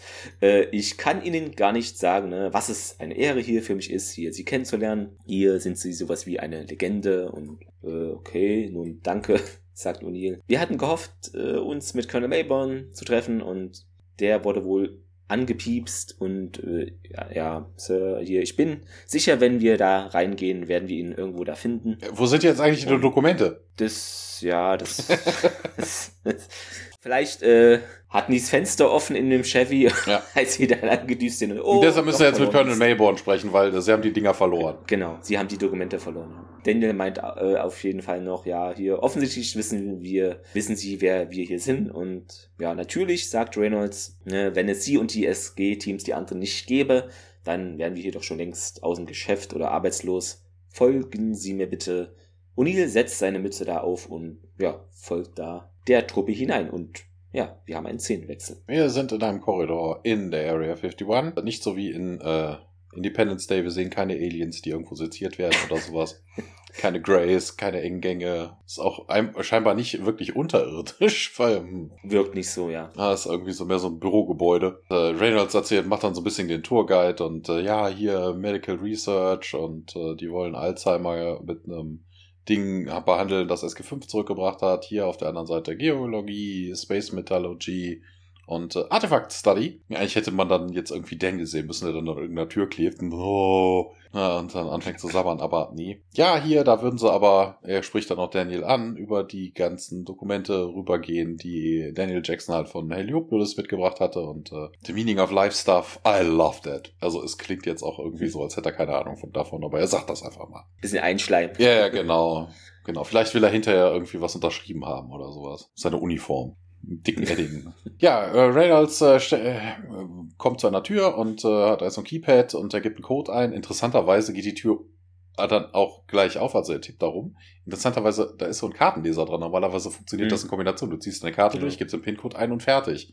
Kaputt. Na, also, weil das ist ja wirklich ein Sicherheitsrisiko. Weil ohne die Karte, das ist ja dein persönlicher PIN. Wenn du da jeden beliebigen PIN eingeben könntest, also, oder wenn jeder denselben hätte, also das ist ja, ähm, 1, 2, 3, 4. Ne, und da kann man auch nicht mehr nachhalten, wer irgendwie reingegangen ist. Also es scheint da nicht sonderlich gut bewacht zu sein. Ähm, wir sehen aber äh, auf der anderen Seite, also das ist an der Seite des Ganges, am Ende des Ganges, wir sehen zwei Weißkittel, die da langlatschen und die Tür geht auf. Und da sehen wir einen Deathglider drin. Und äh, ja, ein kurzer Shot auf O'Neill und dann Tialk und ja, wieder darüber. Wir sehen dann Daniel und äh, ja, Reynolds berichtet dann, ja, hier, da untersuchen wir die Deathglider, die ihr mitgebracht habt, als ihr euer Hero-Thing getan habt. Und ähm, nice work, by the way. Die Tür schließt sich und ähm, Reynolds öffnet dann dann seine, wobei das auch geil ist, weißt du, in den zwei Sekunden, die er braucht, diesen Code einzutippen, weißt du, so eine Szene noch drumherum, die andere Tür geht auf, Death Glider, man sieht Leute daran arbeiten. Und äh, ja, O'Neill bedankt sich und äh, Reynolds sagt, ja, kommen Sie hier lang und äh, Bioresearch wäre das wohl.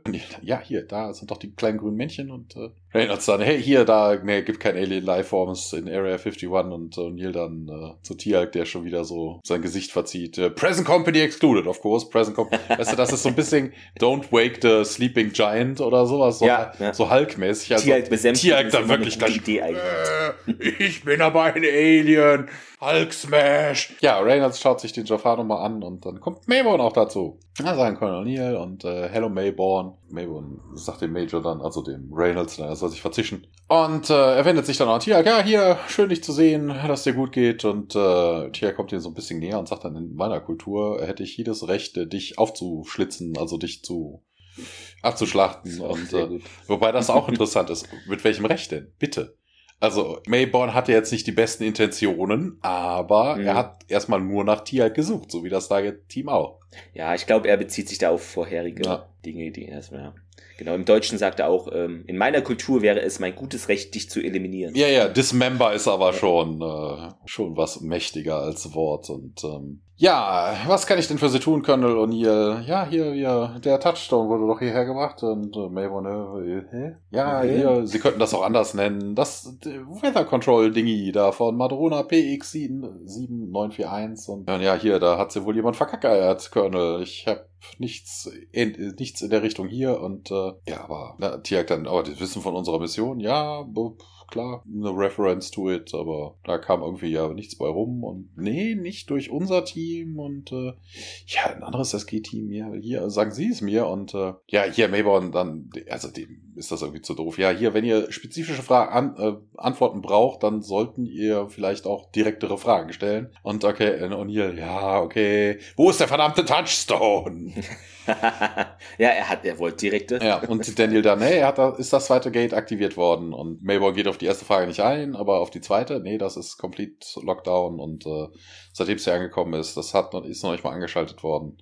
Und ja, hier können wir uns das mal ansehen und äh, Mayborn dann, ja, ey, klar, ich garantiere, dass das äh, nicht aktiviert worden ist. Und äh, ja, dann können wir uns das auch angucken, sagt dann O'Neill. Und äh, ja, Mayborn macht eigentlich irgendwie, äh, an für sich will er irgendwie gehen, ne, und Tiak steht ihm ja im Weg und Mayborn geht dann darum, das macht er irgendwie so, als würde er jetzt irgendwie abdampfen und SG1 da stehen lassen, aber nein, er führt sie wohl doch dahin, wo sie hinwollen, Storage Facility at Groom Lake, Einzehn wechseln. Ja, vielleicht hat er sich in dem Moment das nochmal anders überlegt, wo er gerade an Tierk vorbeigedacht Ah, komm, Hm. be- bevor der irgendwie völlig ausrastet, mache ich lieber mal weiter, ja. Ja, wir sind da. Eine große Tür öffnet sich und SG1 äh, ist dort natürlich Mayborn und noch einige Waffen, die stehen davor. Wobei man dazu sagen muss, das ist ja keine große Tür, das ist auch kein wirklicher Lagerraum, das ist mehr so, das ist ja mehr so Air Force Base mäßig, das ist ein riesengroßer Hangar. Ne, es ist eine Hangartür, genau, die da aufgeht. Wirkt, ja. ja, da ist eine große Kiste in der Mitte des Raumes, was da wohl drinne sein Und könnte. vor allen Dingen auch nur die Kiste. ist geil. So ein riesen Nur- Hangar genau. und da drin eine, eine Kiste mit einem Gate. Und schön mittig, damit da nicht, wie sagt man, nicht Gleichnis hier von der Monkey kalt. Das muss in mittig sein, keine Ahnung.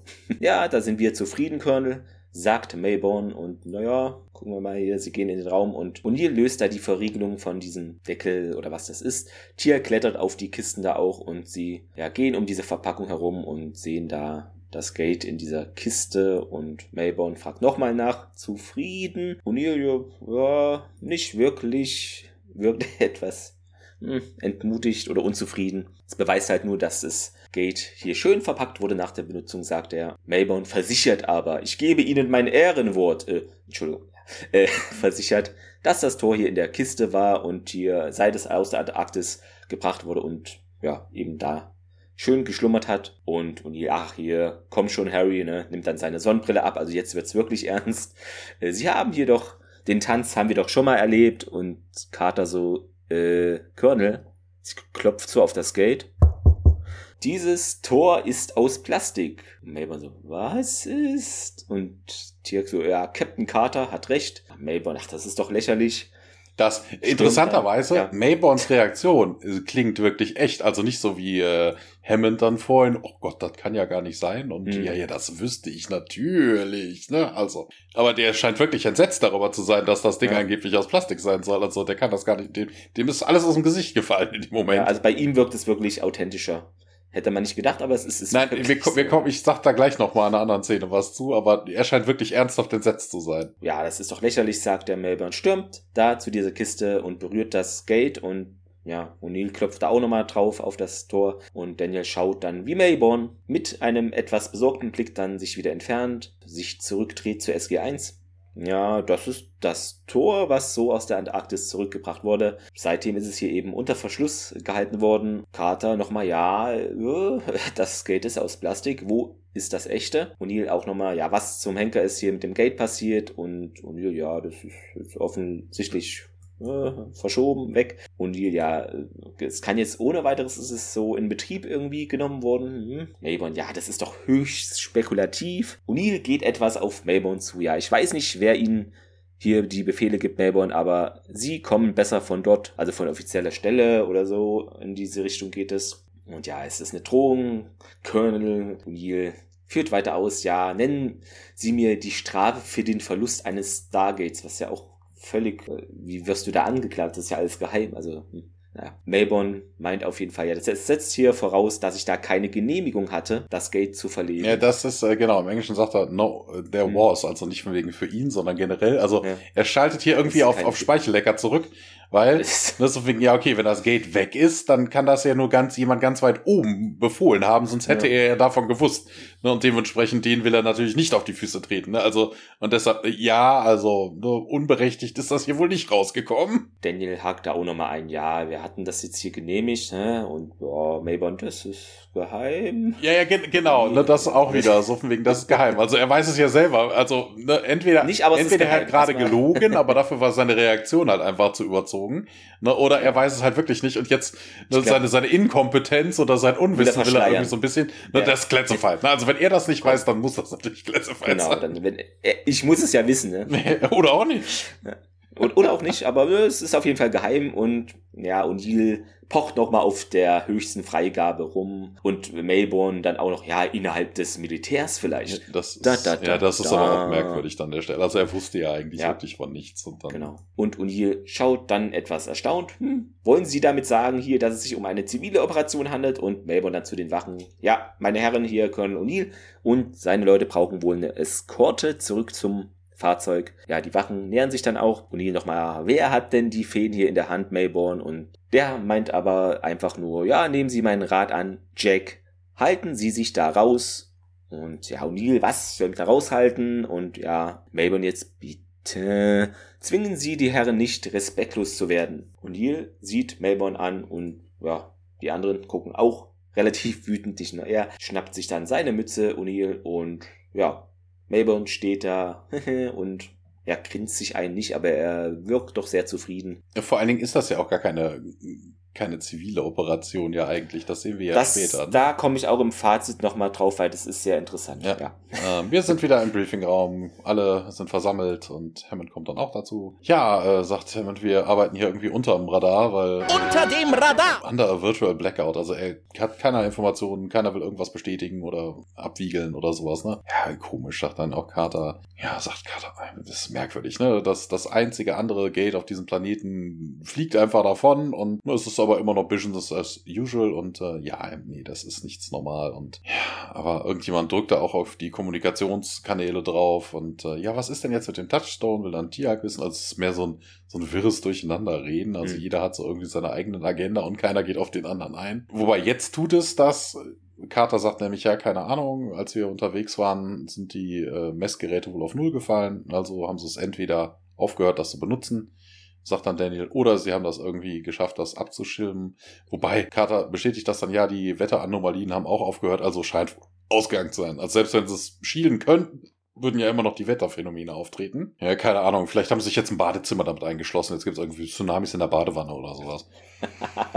Für die Quietsche-Ente, ja, genau. genau. Ja, wobei, das gibt's ja heutzutage. Also im Kleinen, ne, diese, Ja. ähm, diese Forschungslabore, die dann jetzt irgendwie Wellengang Stimmt. und Tsunamis und sowas äh, simulieren, das ist ja relativ genau, ne, mit dem Sand unten drin. ja. Nicht uninteressant für Venedig. Ja, ja Daniel vermutet dann auch, dass die vermutlich das Ganze eingestellt haben, weil das zu viel Aufmerksamkeit auf sich zieht. Und Carter dann, ja, wie finden wir jetzt das zweite Gate? Wir können den Touchdown nicht mehr orten. Ja, hm, ja irgendwie so von wegen, wir könnten irgendwelche äh, Aushänge machen, ne? Also von wegen Two-Story, also two, äh, zwei, zwei Stockwerke großer metallener Ring mit 39 äh, tollen Bildchen da drauf und äh, Wer hat dieses Stargate zuletzt gesehen? Genau.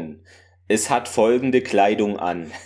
Carter hat aber eine andere Idee und Hammond ermutigt sie dann auch dann loszulegen und wir haben, noch hier, wir nehmen unser eigenes Gate, gehen zu, nach Ma- Madrona, wobei ich mir persönlich denke, warum gehen die nach Madrona? Sie könnten auch irgendwo Das anders habe hin. ich dann auch nicht verstanden. Ja. 180 Grad returned und dann äh, durch das Second Gate hier und äh, also von wegen, ja, aber Tierk sagt dann auch nochmal, ja, aber wenn wir doch hier die Erde anwählen, landen wir doch wieder hier und äh, außer sagt Carter und dann, wir hatten das ja schon mal, wir überladen das Gate, ne? Und dann, ja, ne, also es hätte nur noch gefehlt, dass es sich in den Kopf fasst, ne, also hier so dieses typische, Da war was. ja.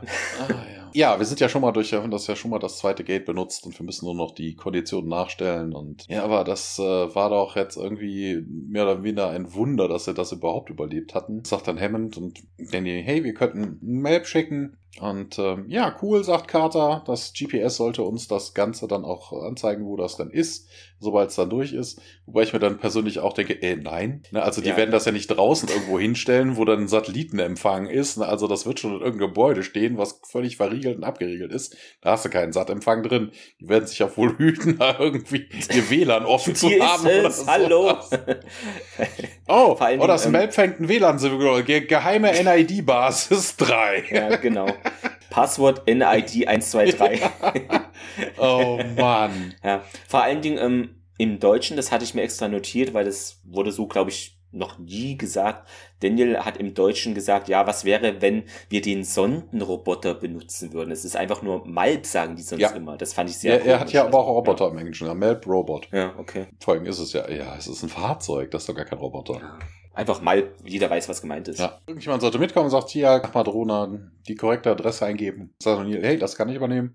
Denn ich komme auch und ja, hier, sie brauchen auch das necessary equipment, um das, äh, die, die, die Stromversorgung am Gate zu modulieren. Und äh, sagt dann, ja, cool, machen wir. Und dann, ja, wir sehen den Wurmloch Travel und wir kommen auf Madrona raus. Da sieht man O'Neill und Daniel natürlich die jetzt mal etwas geeignetere Kleidung als sonst auf ihren ja, Missionen tragen.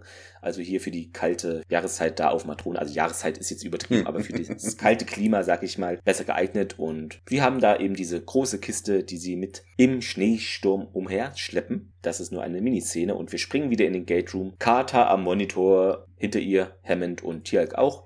Das Gate ist aktiviert. Ja, sie sagt dann eben, ja, Sir, hier, Sie sind durch das Matrona Gate gegangen. Und Hammond meint auch, ja, transportieren wir unsere Leute hier, wir transportieren die quer durch die Galaxie, um etwas zu finden, das wir in unserem eigenen Hinterhof verloren haben. Unglaublich. Dann springen wir wieder auf Matrona.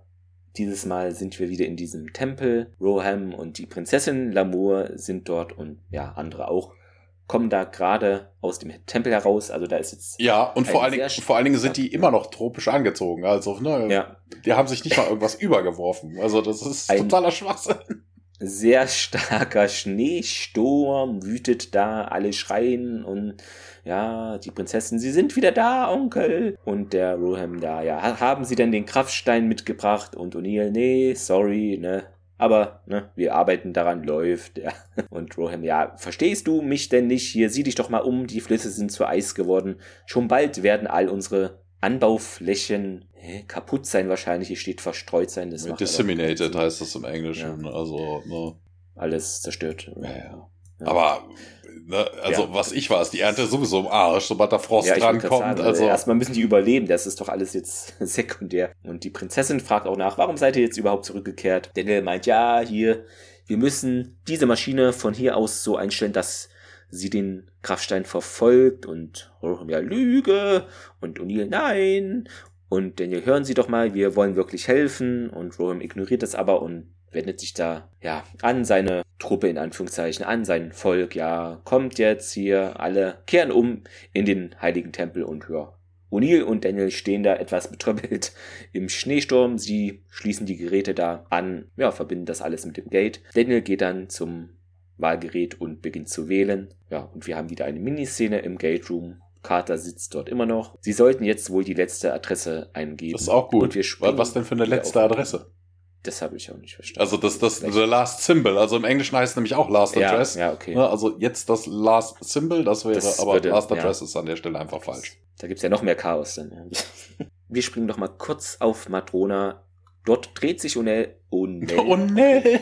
also sehr originell, äh, dreht er sich um, schaltet die Maschine ein, geht zu Daniel und der ist da neben dem DHD. Ja, ihm wird ein paar Mal auf die Schulter geklopft und Daniel drückt dann eben in die Mitte des Wahlgeräts den Push-the-Button, genau, und aktiviert das Gate. Alles wie immer, ja, und dann eine Wurmlochreise und wir kommen an im Gate Room des Stargate Centers. Also das DHD landet natürlich nicht im Kontrollraum, aber hier jetzt. Es fliegt weg. Und ähm, ja, da erkundigt sich nach dem Status. Ja, ja, es sagt Carter, es scheint auf der Erde zu sein. Wobei, hier sind wir wieder bei dem Ding, wir hatten uns beim letzten, wir hatten uns ja in einer der letzten Folgen, hatten wir uns ja auch schon drüber unterhalten. Es ist doch merkwürdig, dass das Ding überhaupt springt. Also, dass das Ding überhaupt äh, immer auf dem äh, Stargate Center landet. Na, Also wenn du ein zweites Gate hast, müsste das theoretisch jederzeit irgendwie springen, keine Ahnung was, je nach Erddrehung vielleicht, aus welcher Richtung das Stargate-Signal kommt oder so. Ne? Na, Also wir, wir hatten ja schon spekuliert, ne, dass es am DHD liegt. Ne? Du hast ein Gerät mit DHD, Genau. was dann primär genommen wird, aber dann wäre das eigentlich das Gate in der Arktis gewesen, weil sie haben ja das DHD noch nicht benutzen können.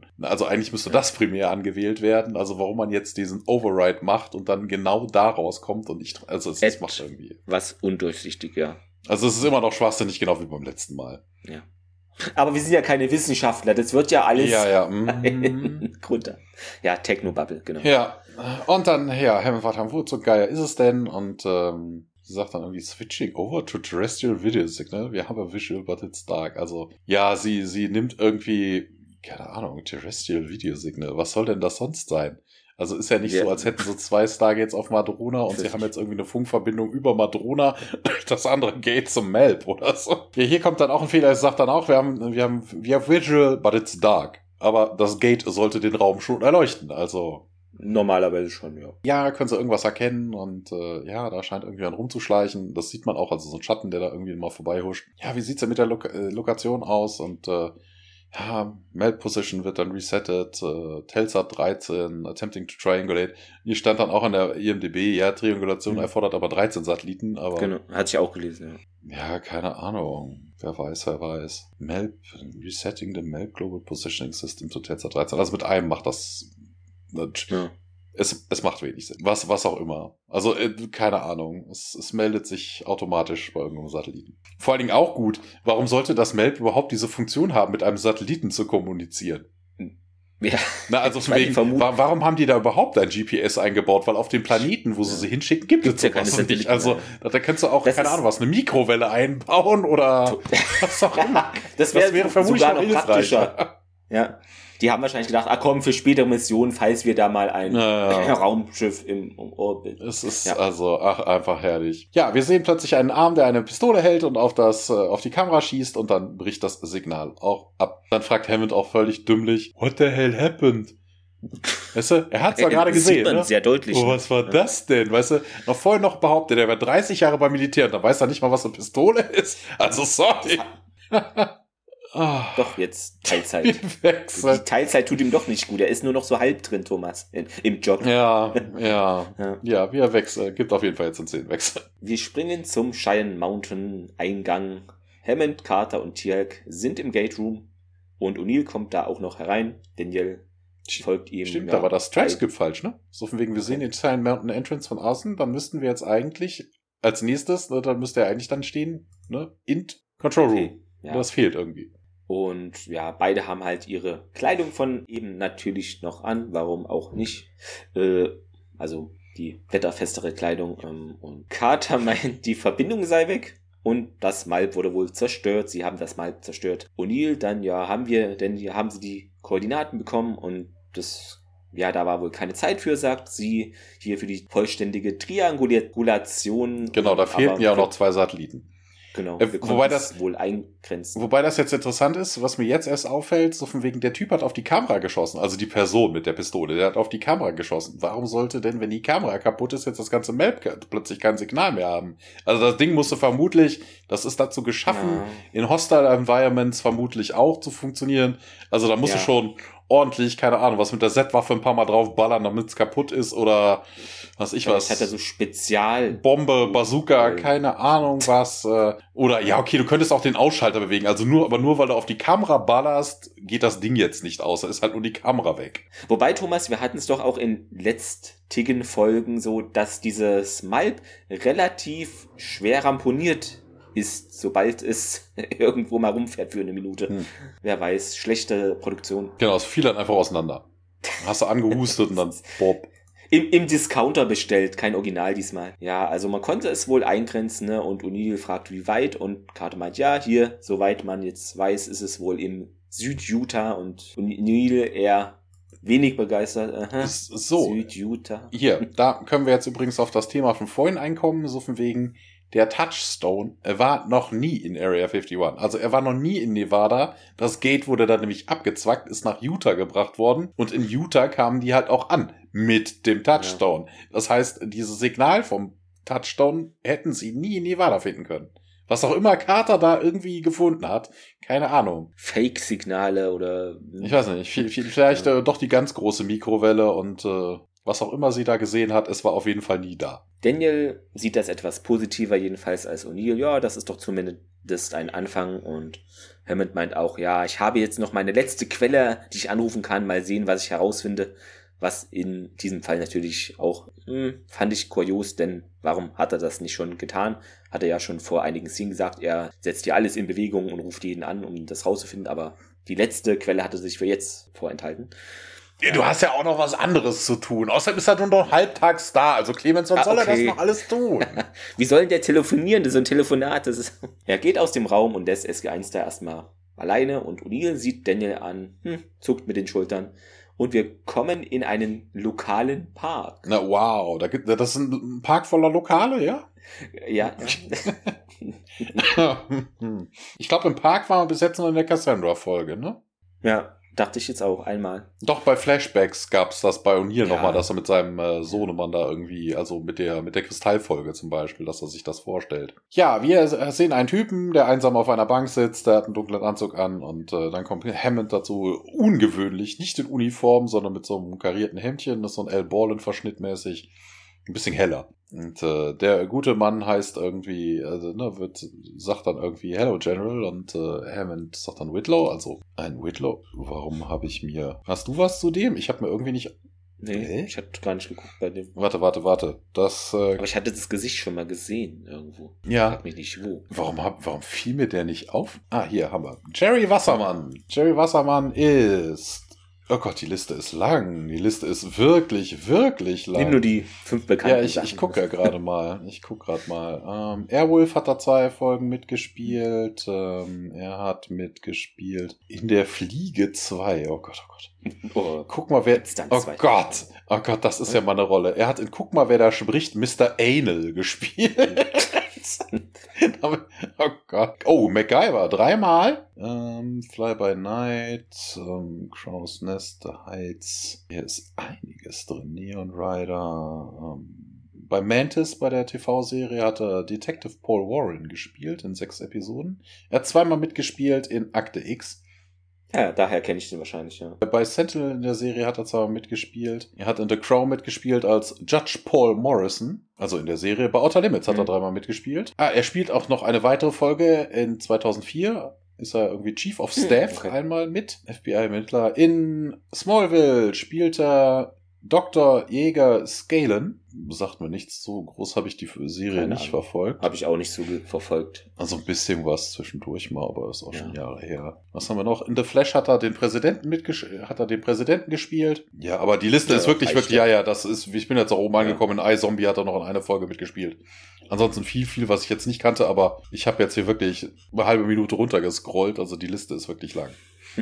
Ja, Whitlow sagt dann auch, sollen wir ein bisschen gehen? Und ähm, ja, wie ich da am Telefon erzählt habe, ich habe keine Zeit für diesen Cloak and Dagger Stuff und äh, wir sollten ja hier kommen. Parabolantennen besser doch ein bisschen rumlaufen und er schmunzelt ein bisschen und sagt dann, ja, hier der Paranoia-Quotient ist wohl high as ever. und dann laufen sie doch ein bisschen rum. Dangerous Times wären das, George. Dangerous Times. Du weißt nie, wer zuhört. Und äh, was willst du denn wissen? Und äh, ja, zwei Dinge. Wer hat das Gate? Und wer hat die Wetter-Device? Wobei das irgendwie schwachsinnig ist. Warum sollte das Gate wer anders haben als die Leute, die die Wetter-Device haben? Höchstbieten verkauft oder so. Bei eBay Kleinanzeigen. Ja. ja. Bitte selbst Abholer. Ja, keine Ahnung, weiß ich nicht. Ähm, oh, ich habe keine Zeit für diesen Scheiß, Whitlaw. Und ja, ich habe, ich, George, ich kann dir nicht helfen ne, IOU, aber ich weiß darüber nichts. Äh, ich weiß noch nicht mal was von dieser Wetter-Device, aber äh, was erzählst du mir hier vom Stargate Missing? Ja, das, das zweite. Oh, das äh, klingt jetzt nicht so dolle und ja, komm, Whitlow, du hast deine Finger in jeder Agency und hast du nicht irgendwas gehört? Military Intelligence, NSA, CIA, George. Wenn das militärisch wäre, wüsste ich davon. Das muss zivil sein. Und ja, aber ja, dann, ja, geht denn irgendwas an Nellis wenigstens irgendwas komisches vor? Ja, da geht immer irgendwas komisches an Nellis vor. Aber nichts über den Stargate, nichts über das Wetter-Dingi. Hey, aber hat das was zu tun mit dem ganzen komischen Wetter, das wir hier hatten? Und äh, grinst hier, ja, ja. Also, er sagt nicht ja, ja, aber er grinst und sagt dann, hier, wie wär's mit äh, Southern Utah? Geht da irgendwas ab? Und äh, er so, um, äh, ja doch, ich hatte da so ein Requisition-Form auf meinem Desk für eine C5. Classified Pickup, NID Landing Site und äh, it's in Utah. Ja, keine Ahnung, wofür ist es denn? Ja, keine Ahnung, hier stand nichts Offizielles drin, aber es ist ein großes, großes Flugzeug, wäre das C5. Wobei interessant, dass man einem General der Air Force erzählen muss, dass das C5 ein Big Airplane ist. Das ist auch irgendwie völlig. Diese Teilzeit tut ihm nicht gut. Ja, ja. Big enough to hold a Stargate and transport it anywhere in the world. Und äh, ja, wo ist denn dieser der Landing Strip? Und ja, irgendwo südlich der Black Mountains, 40 Klicks away von Pararona. Ja, danke, Whitlow. Äh, geht dann auch weg und Whitlow ruft ihn nochmal zurück. Hier, George. Ja, heißt das, dass wir jetzt, dass wir even sind? Ähm, ja, wenn das, äh, wenn die Info gut ist, dann auf jeden Fall schon. Und Hammond geht jetzt wirklich und wir wechseln in den Briefingraum. Was ich irgendwie witzig fand, ja, im Deutschen sagt Whitlow halt wirklich ähm, in der deutschen Synchronisation direkt südlich der Schwarzen Berge. So, mein Gott, sag's doch auf Englisch, das ist jetzt nicht zu schwer. Aber gut, nur als kleine Randnotiz. Im Besprechungsraum SG1 steht dort, ja, am Tisch. Hammond kommt hinein. Okay, so sieht's aus, sagt dieser, ja, hier gibt wohl eine NID-Landebahn, die aber nicht offiziell existiert. Daher glaube er auch nicht, dass es da Probleme mit der Zuständigkeit gäbe, denn diese C5, die Maschine, ne, das ist ja also ist Eigentum der Luftwaffe und Air Force fällt dann in unsere Zuständigkeit äh, und, und hier, ja, können wir dann jetzt gehen? Wobei und das ja auch albern ist, ne? Also, wobei, erzählt gerade mal zwei Minütchen weiter, weil da kommt jetzt eigentlich ein, hm. ne, er sagt halt our jurisdiction, dazu komme ich gleich nochmal. Damit meint er, ja, hier oben wartet schon ein Helikopter und ja, der bringt sie hier zur Hill Air Force Base. Äh, von dort aus sie sich da, sind sie aber auf sich allein gestellt. O'Neill bedankt sich und ja, Tiag und Daniel gehen. Und Hammond hat aber noch eine Sache, man weiß nicht, wie viele Leute da sind und da, also die, den, die Leute, die das Tor und das, den Prüfstein da entwendet haben, sind die jetzt Freund oder Feind, da ist es nicht klar und deshalb dürfe man unter keinen Umständen schießen. Und Neil schaut etwas verwirrt äh, unter keinen Umständen Feuer und Hammond bekräftigt das. Carter fragt nochmal nach, ja, und wenn die jetzt auf uns feuern? Hammond gibt da den tollen Ratschlag, ja, dann müsse man in Deckung gehen, erwidert das Feuer nicht. Es sei denn, es ist eben die einzige Möglichkeit, die euch bleibt, um euch zu verteidigen. Vor allem auch gut, weil das ist ja eine Condition. No, under no ja, condition. Ja, aber nur um euch zu verteidigen. Also entscheid dich mal, George. Entscheid dich mal. Kleiner Schlingerkurs hier von unserem äh, General. Und Udil will da auch nochmal äh, nachhaken. Ja, hier, ich glaube nicht, General, das. Und Hammond unterbricht ihn. So lauten meine Befehle. Wir haben uns in diesem Fall schon viel zu weit aus dem Fenster gelehnt. Ich will hier nicht, dass meine Leute äh, einen anderen Amerikaner tödlich, ver tödlich verletzen. Das ist aber auch eine naja, ähm, der vielleicht eben nur Befehle befolgt. Haben Sie das verstanden? Und O'Neill, ja, Sir. Er sagt einfach mal ja, so würde ich das formulieren. Und geht dann zusammen mit Carter eben hinaus. Das ist interessant. Also von wegen der Hammond sagt ja irgendwie, ja, hier, äh, das ist doch unsere Jurisdiction, der C, der C5. Hm. Du, wo, wo ist denn jetzt das Problem? Also, was, was tun die jetzt? Also SG, SG1, äh, wir sehen das ja jetzt ganz kurz, wir sind an diesem Utah-Gebäude und SG1 schleicht da irgendwie rum, ne? Das ist die nächste Szene. Aber was ich mich da doch gefragt habe, hallo, Hammond hat noch gesagt, das C5 ist unser Bier. Wo ich mir denke, ja, ja dann das ist das Problem. Die wissen, wo das Ding abfliegt, dann kommt der Chopper, äh, setzt SG1 in dieses Ding, dann lassen die das Gate einladen, dann sind die Leute in der Luft und werden überwältigt und festgenommen. Fertig. Wo ist denn jetzt, aber jetzt schleichen die da irgendwie rum und wollen die Leute überfallen, wo ich denke, ey, was ist denn das für ein Scheiß? Vielleicht wollen die nicht, dass da irgendwie im Flugzeug da jemand die Kontrolle und das ist alles zu, weiß ich nicht. Lieber am Boden die Sache klären. Und, ja, ist ja äh, egal. Sie könnten aber auch, keine Ahnung was, ja. das Flugzeug landen lassen und äh, dann wird das Gate eingeladen und dann startet es einfach nicht und äh, SG1 tritt dann aus dem Fahrerhaus und erschießt dann die Leute oder nimmt sie, was auch immer. Muss es ja nicht in der Luft machen. Nee. Also, also ist sehr, sehr merkwürdig. Auf jeden Fall, SG1 schleicht da irgendwie so rum und O'Neill hat so ein, so aus dem Yps-Heft hier so ein, so ein um die Seite guck Teil dabei und äh, schaut dann irgendwie und sieht dann irgendwelche Leutchen und Crates und hast du nicht gesehen. Ne? Wir sehen dann auch, dass der C5-Schiff, äh, das Schiff sei schon, dass das C5-Flugzeug landet und äh, ja, SG1 blickt immer mal wieder um die Ecke und dann sind die in so einem großen Hangar auch wieder und äh, man kommt äh, waffengezogen dann da rein und sieht da irgendwie ein paar Leutchen in blauen NID-Uniformen, also Uniformen, die haben so Jumpsuits an. Halbe blau Männer irgendwie. Ja. Genau, stand to, Gentlemen, und äh, die Waffen werden entsichert und hier Hände hoch und die drei Männer heben dann auch ihre Hände und ja, who the hell are you? Und äh, dafür, dass die sicher angeblich mit SG-Uniform irgendwo hingeschlichen haben, wissen die nicht, wer das ist. Also das ist irgendwie auch irgendwie schwachsinnig. Ach, weiß, äh, ich kann es dir erklären, weil die äh, SG1 hat in dieser inoffiziellen Mission, in Anführungszeichen, äh, nicht das SG1-Patch äh, auf dem Ärmel. Ah, geklebt. ja, okay. Das, das, das, kannst du gar nicht erkennen. Äh, also, ja, O'Neill kommt dann irgendwie näher und so befehlt ihn auch hier weg vom Gate, weg vom Crate, weg vom Gate eigentlich. wir hören aber, wir sehen am Hintergrund einen, einen äh, LKW und wir hören das Gate plötzlich anwählen und äh, ja, da ist wohl ein DHD drin. Und da kämpfen wir wieder diese, diese Diskussion mit der ganzen Geschichte, ne, von wegen, eigentlich ist das DHD das primäre Gate. Ne? Also eigentlich, ja, ist egal. Genau. Ich glaube, der Zug ist abgefahren. Ja, wir sehen auf jeden Fall, das Gate wird aktiviert und alle lassen sich fallen und vor allen Dingen, weißt du, so, so völlig überzogen halt und das Gate liegt auf dem Boden, macht den Vortex nach oben an die Decke und alle lassen sich drumherum fallen, wo ich mir denke, hallo, was ist denn das? Das ist doch keine Explosion. Ja. Vor allem, wenn es zur Seite, wenn es so gestanden, also wenn es gestanden hätte und in die Richtung, dann verstehe ich das ja, ja, klar. ein bisschen, aber so, ja, das ist ja, man sieht den Typen im DH, im, im, Truck auch nicht so wirklich, ne, weil dann kommt die, die, die Stargate-Explosion, weißt du, und alles lässt sich fallen.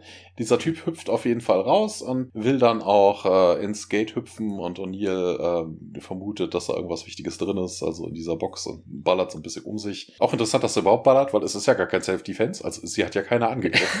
also unter keinen Umständen, unter keinen Umständen im Bericht äh, schreiben die das schon ordentlich rein dann. Wobei in dem Fall feuert er ja nicht auf die äh, auf die Leute, sondern auf die Box oder um die Box herum, ne? Also die Box hat uns bedroht, General.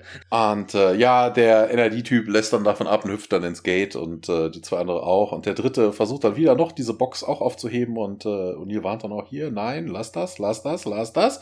Dann schießt er ihm dann doch irgendwie noch mal in den Arm, auch keine Self-Defense. Ja, Daniel springt dann in den Truck rein, als die vier verschwunden sind und das Gate geht aus und damit auch das DHD und dann sagt er, ah, verdammt, und ja, was ist denn los? Ich habe die Adresse äh, verpasst und äh, wo ich mir dann auch denke, hä, äh, Daniel, das ist völlig uninteressant. Also, ne, du hättest sechs Symbole gehabt, ne? Also sieben hättest du sehen können. Aber in welcher Reihenfolge die jetzt wären? Also du müsstest schon, ja, okay, du müsstest 36 Dinger maximal durchprobieren. Trotzdem, also 36 Planeten komplett abzusuchen, das ist ja, also es bringt dir nichts, das Ding zu sehen. Also, ja. na, außer du hättest jetzt irgendwo keine Ahnung was, wenn das die Adresse der Beta-Site oder sowas gewesen wäre. Ne? Also, das wäre aber wirklich selten dämlich. Ja, ja. Das wäre richtig geil. Mist, wir haben uns verwählt. Also, irgendwie schwachsinnig. Na, egal. Szenenwechsel. Wir kommen auf Madrona mal wieder an. SG1 geht da durchs Gate und ja, Schneesturm ist natürlich immer noch da. Sie gehen Richtung Tempel Roham und die Prinzessin und einige andere warten da und kommen ihnen jetzt auch entgegen und die Prinzessin, ja, hier, sie sind zurückgekommen, Onkel Roham, wie ich es dir gesagt habe und der, ja, haben sie hier den Kraftstein und Prinzessin, ja, O'Neill nähert sich Roham und übergibt auch diesen Kraftstein jetzt. Der dreht da an einigen Reglern herum und gelbe Lichtpunkte sind zu sehen, die da von dem Stein ausgehen. Das Wetter beruhigt sich jetzt und ja, alle gehen nun zum Tempel ist aber ähm, übrigens hier, Madrona äh, Lamour sagt ja auch irgendwie so von, ja, wie ich sie gesagt habe, Onkel, sie sind zurück.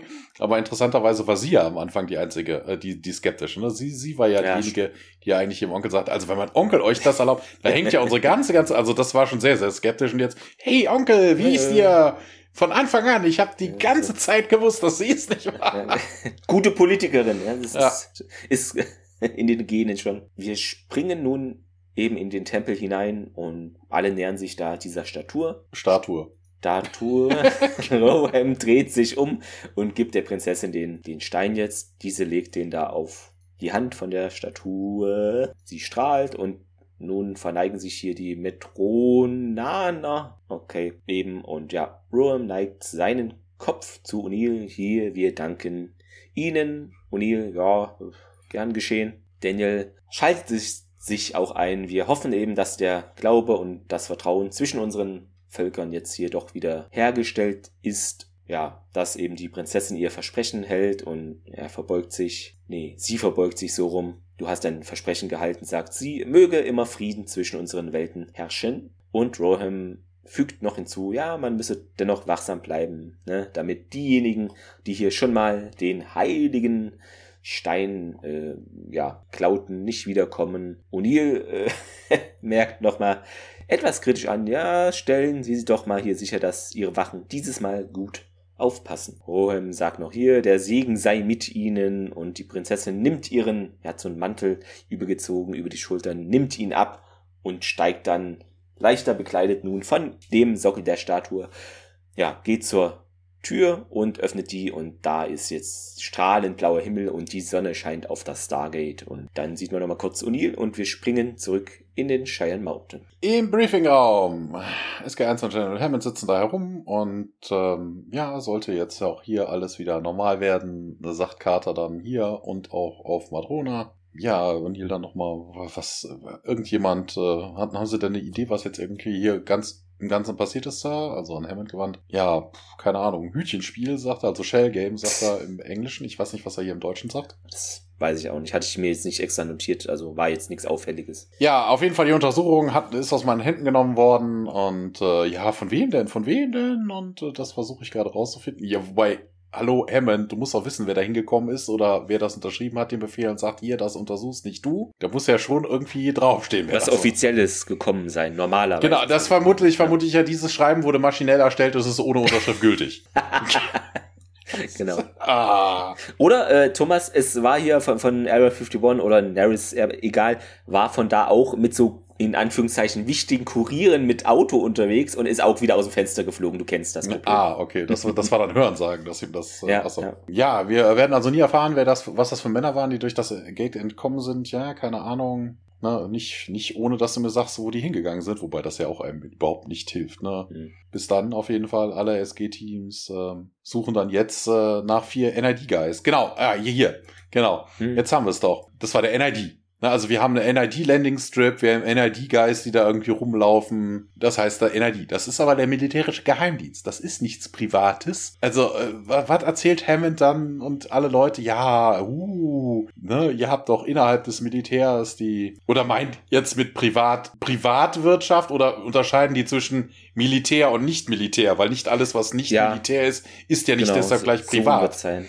Nur weil mit, mit Geheim Fazit komme halt ich da auch nochmal drauf ja. zu sprechen, ja. Ja, cool, sagt O'Neill. Das könnte also alles wieder passieren und äh, ja, nee, Colonel, diesmal nicht. Äh, wir werden diesmal dafür sorgen, dass das Stargate, äh, unser Stargate das einzige ist, das in Benutzung ist. Und äh, ja, Carter dann das, das zweite Gate wird also in wird also in den Ruhestand geschickt. Ja. Diesmal aber mit einer permanenten Iris da drauf und 24 Round the Clock Guard under the command of the SGC. Wobei ich mir dann auch dachte, weil er sagt hier so von wegen, the parent iris welded over it, wo ich mir dachte, hey, sobald mhm. man es anwählt, ist die Iris auch fort. Das haben wir ja schon oft berichtet, was Genau, ja ein totaler Einweg- ist, ne? Immer. dass die Iris zu ist, das Gate geht auf und die Iris Ja. ist immer noch da. Aber nein. Aber dazu kommen wir gleich. Da wurde ich eines Besseren belehrt. Ja, mir dann, ja, also kein, keine Lügengeschichten mehr, keine, äh, kein Hinter, kein hintenrum, Smoke and Mirrors, nein, nein. Äh, Hammond sagt, ihr könnt euch selber davon überzeugen und ähm, wenn es dann weggepackt wird, for good. Und wir wechseln in besagte, wir waren vorhin schon mal da, in die Storage Facility at Area 51. Da sehen wir nun, wie zwei Männer fleißig arbeiten und zwar schweißen die Ohne Schutzmaske. eben. Stimmt, genau, ohne Schutzmaske, ja, schmeiß, schmeißen, ich jetzt, Schmeißen die, die Iris. Die schmeißen alles in das Gate, genau. Äh, ihren Abfall, ja. Sie schweißen da das Gate zu, also die Iris und ja. Wobei das auch gut ist, es ist ja gar keine Iris. Nee, Eine äh, Iris ist ja zum Öffnen, also es ist eine Platte, Metalldecke. Genau, Me- Metall, stimmt, so, Metalldeckel.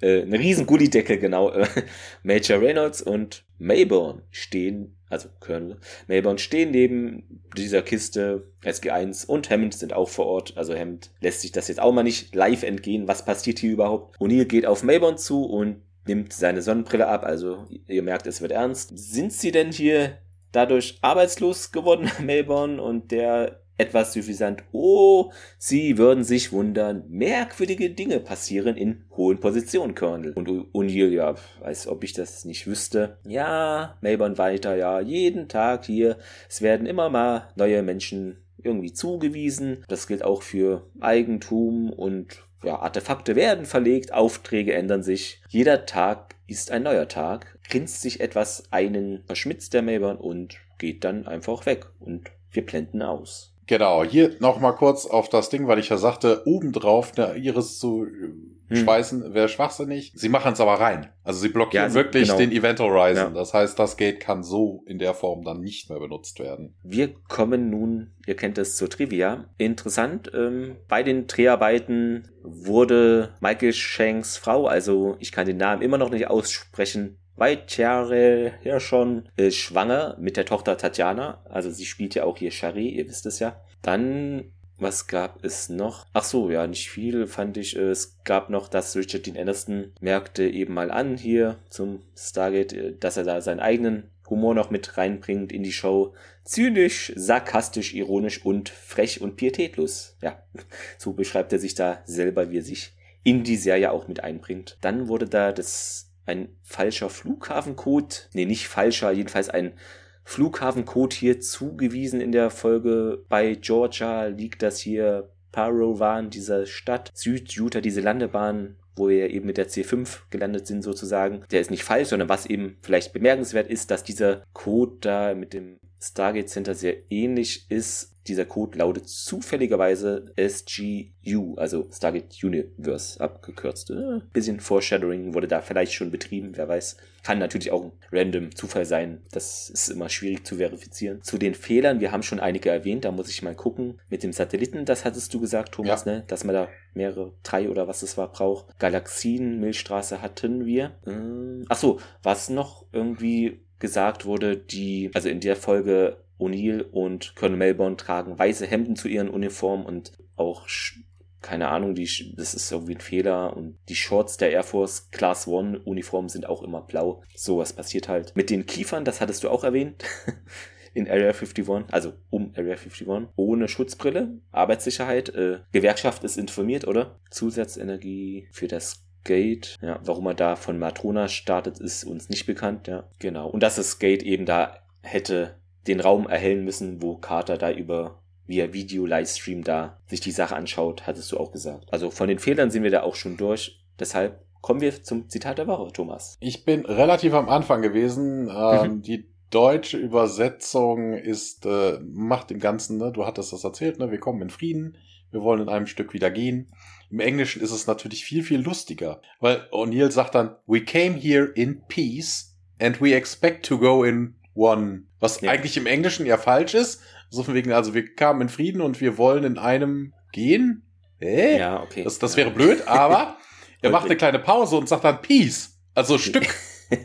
we came in peace and we expect to go in one piece. Hat man hier nicht so gut äh, ins Deutsche holen ist können, natürlich. Super, ja. ist einfach super, dieses schöne Wortspiel. Ich hatte dieses Mal ähm, Tialk in Area 51, wo er eben sagte zu Melbourne, ja, hier in meiner Kultur wäre es eine ehrenvolle Aufgabe, dich zu eliminieren. Fand ich sehr witzig, auch wenn wir das jetzt nicht so verifizieren konnten, was da regular, welche Regel das in seiner Kultur jetzt genau wäre, aber den Spruch fand ich einfach schön, dass er sich da so sicher ist, dass er Mayborn nicht so leiden kann, ja. Der Mayborn sagte dann auch, äh, nun, das ist ja interessant etwas überrascht. Das Fazit, wie sieht's denn da aus? Ja, also dieses Hackmack, ne, also zum einen, dass General Hammond sich irgendwie schwer verdächtig macht, obwohl er damit überhaupt nichts zu tun hat. Auf der anderen Seite äh, Mayborn dann irgendwie die Unschuld vom Lande ist und auch wirklich überrascht und verwundert ist, obwohl er ja vermutlich dann doch irgendwas damit zu tun hatte. Also das, das, das passte vom Verhalten irgendwie so überhaupt nicht. Mhm. Also es müsste genau andersrum sein. Ne? Der eine, der ist ein bisschen, also huh,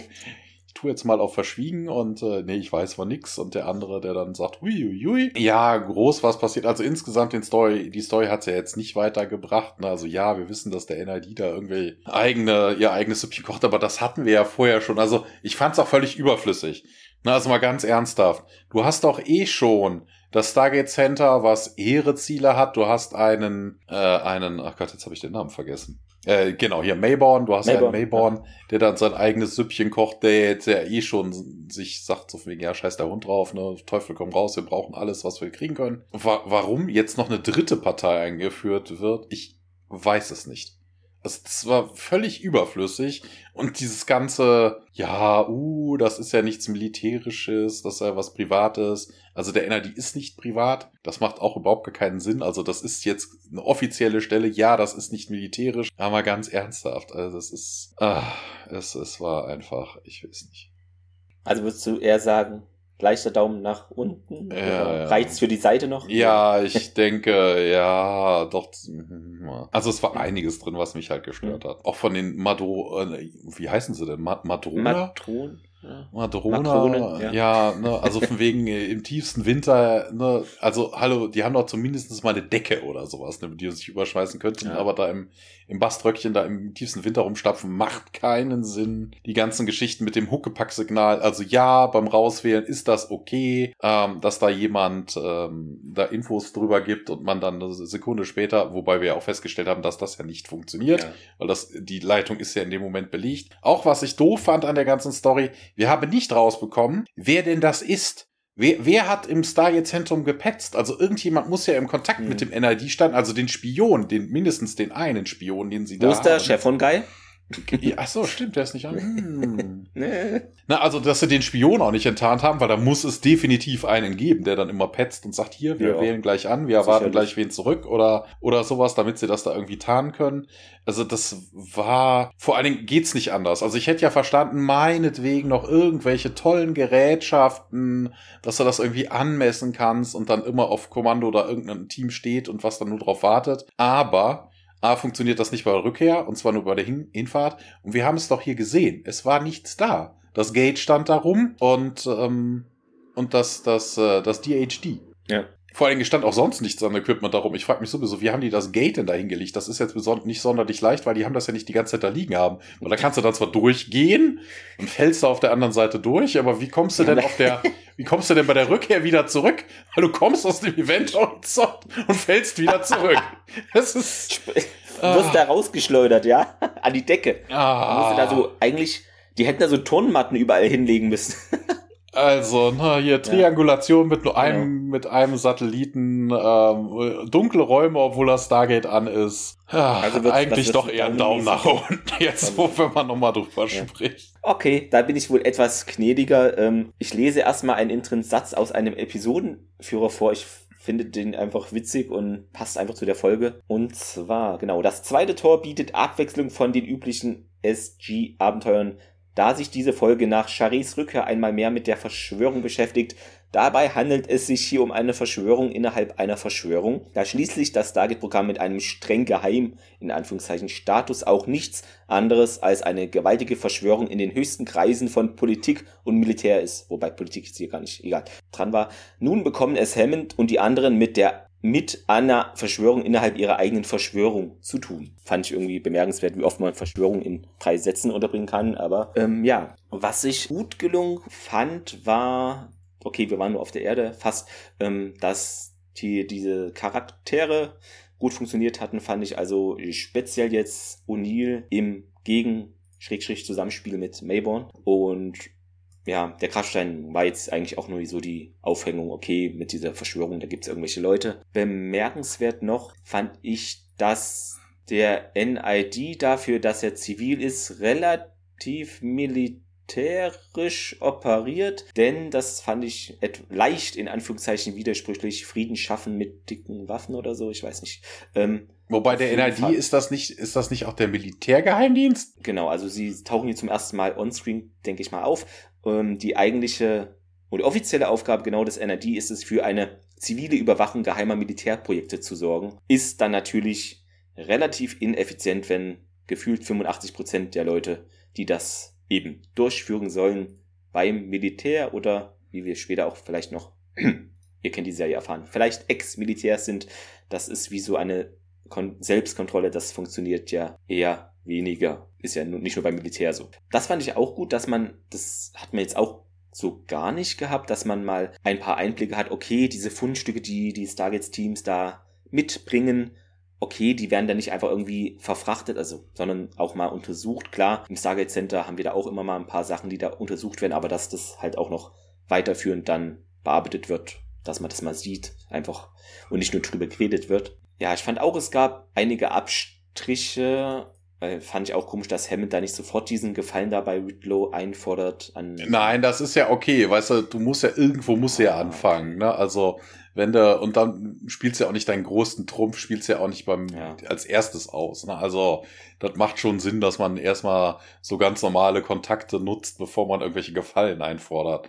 Und irgendwo muss er halt anfangen. Und dass du diese geheime, nicht offizielle und schon, keine Ahnung, eventuell außer Betrieb sich befindende Air Force Base, dass das da gar nicht abgeschlossen ist, sondern die einfach so diese Tür aufmachen, das fand ich auch irgendwie eher ulkig. Vor allen Dingen das Ansonsten, mit Whitlow, mit Whitlow ja. ist ja auch diese Geschichte, es war ja eingefallen. Ne? Also äh, Hammond weiß, ja. er hat, der hat seine Finger überall drin und ja. er schuldet Hammond einen Gefallen. Und der ist jetzt, ja. Genau, also ne, da, ich, so, so ein Joker setzt du halt auch nur wirklich, kann, du kannst ihn nur einmal einsetzen. Er dachte, und, er kann das so noch vielleicht irgendwie. Na, das ist natürlich dann der große, große Trumpf und wenn er den dann einsetzt, um genau. keine Ahnung was, dir den Schnürsenkel so zu winden zu lassen. Mist. Das ist vielleicht jetzt. Trumpf verbraucht. Ja, eben. War eine sehr x-feilige Folge. Also David Lowe ist ja auch so ein bisschen Deep Throat-mäßig da im Park an der Bank da getroffen, so nach dem Motto.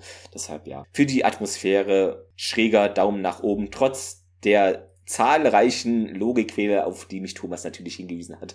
Ja, was, was, was ist denn jetzt? Ein, ein, leichter Daumen oder wirklich nee, solide nach nee, oben? Le leichter Daumen nach oben. Also okay. für einen soliden Daumen nach oben sind da einfach auch für, für mich okay. äh, zu viele Abstriche. Aber fand ich doch in Ordnung so die Folge und wie gesagt, ich bin da eh immer ein Fan von diesen im Hintergrund hier, wie es da noch abläuft, wer da noch seine Finger im Spiel hat, das fand ich auch nicht schlecht. Und dass es jetzt nicht komplett aufgelöst wurde, fand ich auch nicht so schlimm. Aber du hast recht, natürlich hätte da auch O'Neill eigentlich äh, einen unterschriebenen Befehl oder wie auch immer bekommen können. Oder vielleicht durchs rote Telefon sogar, ja. Kann ja auch sein. Na, also ich hätte ja, na, es hätte jetzt auch nicht alles erklärt werden müssen, aber nee, wenigstens, klar. dass sie mal auf den Verräter eingehen, der da irgendwie im Stargate-Zentrum irgendwie rum. Na, es muss einen geben. Vielleicht ist es auch unser kompetenter Dr. Warner. Also. Vielleicht ist es Hammond auch selber, deshalb hat er, ist er auch so in den Verteidigungsmodus ah, gegangen. Wissen wir nicht. In der nächsten Folge haben wir für euch die fünfte Spezies. Dann hoffentlich auch mit Gast. Achso, das ist beim nächsten Mal schon? Das ist beim nächsten Mal schon, ja. Ah, dann muss ich besagtem Gast äh, doch eigentlich auch mal schreiben, dass das in zwei ja. Wochen so ist. Bevor wir uns jetzt aber verabscheuen, wir haben eigentlich noch was äh, Stargate Trivia aus dem realen Leben. Hast du die? Du, du, nee, du hast. Also ich habe sie dir gegeben äh, wir haben drüber gesprochen, ne? So von wegen, das mit den Stargates auf der Erde, dass es durchaus Plätze auf der Welt gibt, die man als Stargate bezeichnet. Ne? Wir hatten darüber ja in der letzten Folge schon gesprochen. Genau. Aber was wir kamen jetzt auf die Chevrons. Ach so, Chevrons äh, gibt's auch, stimmt. Genau, das sind doch irgendwie diese Wanderdünen irgendwo so speziell. Ja, richtig. Das hast du mir geschickt und dann dachte Ja. ich, hä, was, was, wieso sind das denn Dünen? Wieso werden die denn? Ja, also Chevrons sind die Wanderdünen. Ja. Ma- Macht Wir ja auch Sinn, mit dem Stargate reist man ja auch. Mit dem Stargate War- reist man ja. ja. Das War das nicht sogar Wikipedia-Artikel von dir oder irgendwas anderes? Ja, ne? ja, das war Weiß irgendwas anderes. Ich guck Aber mal. relativ offiziell, glaube ich, ne? Ja, Und, ne, also die, ja. die gibt es, die heißen so. Also das ist nicht nur eine indigene Bevölkerung nennt die so, also die heißen tatsächlich Ja. so. Also es ist schon sehr bemerkenswert. Du kannst das gerne, genau, es war von Wikipedia, du kannst das ja gerne in Wikipedia die, lustig. Ja. in die äh, Shownotes. Machen. Das hier, hier steht im Englischen, ich weiß gar nicht, ob es dafür eine deutsche Übersetzung gibt. A chevron is a wedge-shaped sediment deposit observed on coastlines in continental interiors around the world. A che- chevron was originally Oh. Independently by Maxwell and Haynes and Harty and others for large V-shaped sublinear to parabolic landforms in southwestern Egypt on islands in the eastern Aber passt ja zu. Ägypten irgendwie dann Ja. thematisch noch, ne? Was ich jetzt Hier hab steht es auch bei General. Ja. The Egyptian chevrons are active. ich habe jetzt hier Chevron mal eingegeben und die Chevron Corporation ist weltweit operierendes Energiekonzern. Okay. Hm. Jetzt zum Beschreiben der Chevrons brauchst du doch viel. Ja, Chevron in Klammern Aerodynamik, die zickzackförmige Hinterkante eines Triebwerks oder Rotorplattes. Ui. Jetzt wird's aber ganz. Vielleicht äh, so ein Rotor hier von, von der C5-Maschine. Ich weiß nicht, jetzt so schließt sich der Kreis, ja. Ja. Wer weiß, genau. Wir packen es in die Shownotes auf jeden Fall für euch. Jo, dann bis zum nächsten Mal mit Gast. Und ich schreibe jetzt besagten Gast auch mal, dass er sich in zwei Wochen mal ein Ja. bisschen Zeit freiräumt. Und gebt uns gerne positives, konstruktives Feedback und bewertet uns. Gerne, Clemens, ganz schön. Clemens, Clemens, das war schon wieder falsch. Also du sagst ja sonst, gibt uns Feedback, ne? Der, der, weiß ich was, fünf, gibt uns Bewertungen, hast du ja jetzt gesagt. Nein, auch positive Bewertungen. Nein, nein, nein. So ist es natürlich heißen, ne? Ihr wisst ja, wo die fünf Sterne in den einzelnen Portalen sind. Ne? Da schön draufdrücken.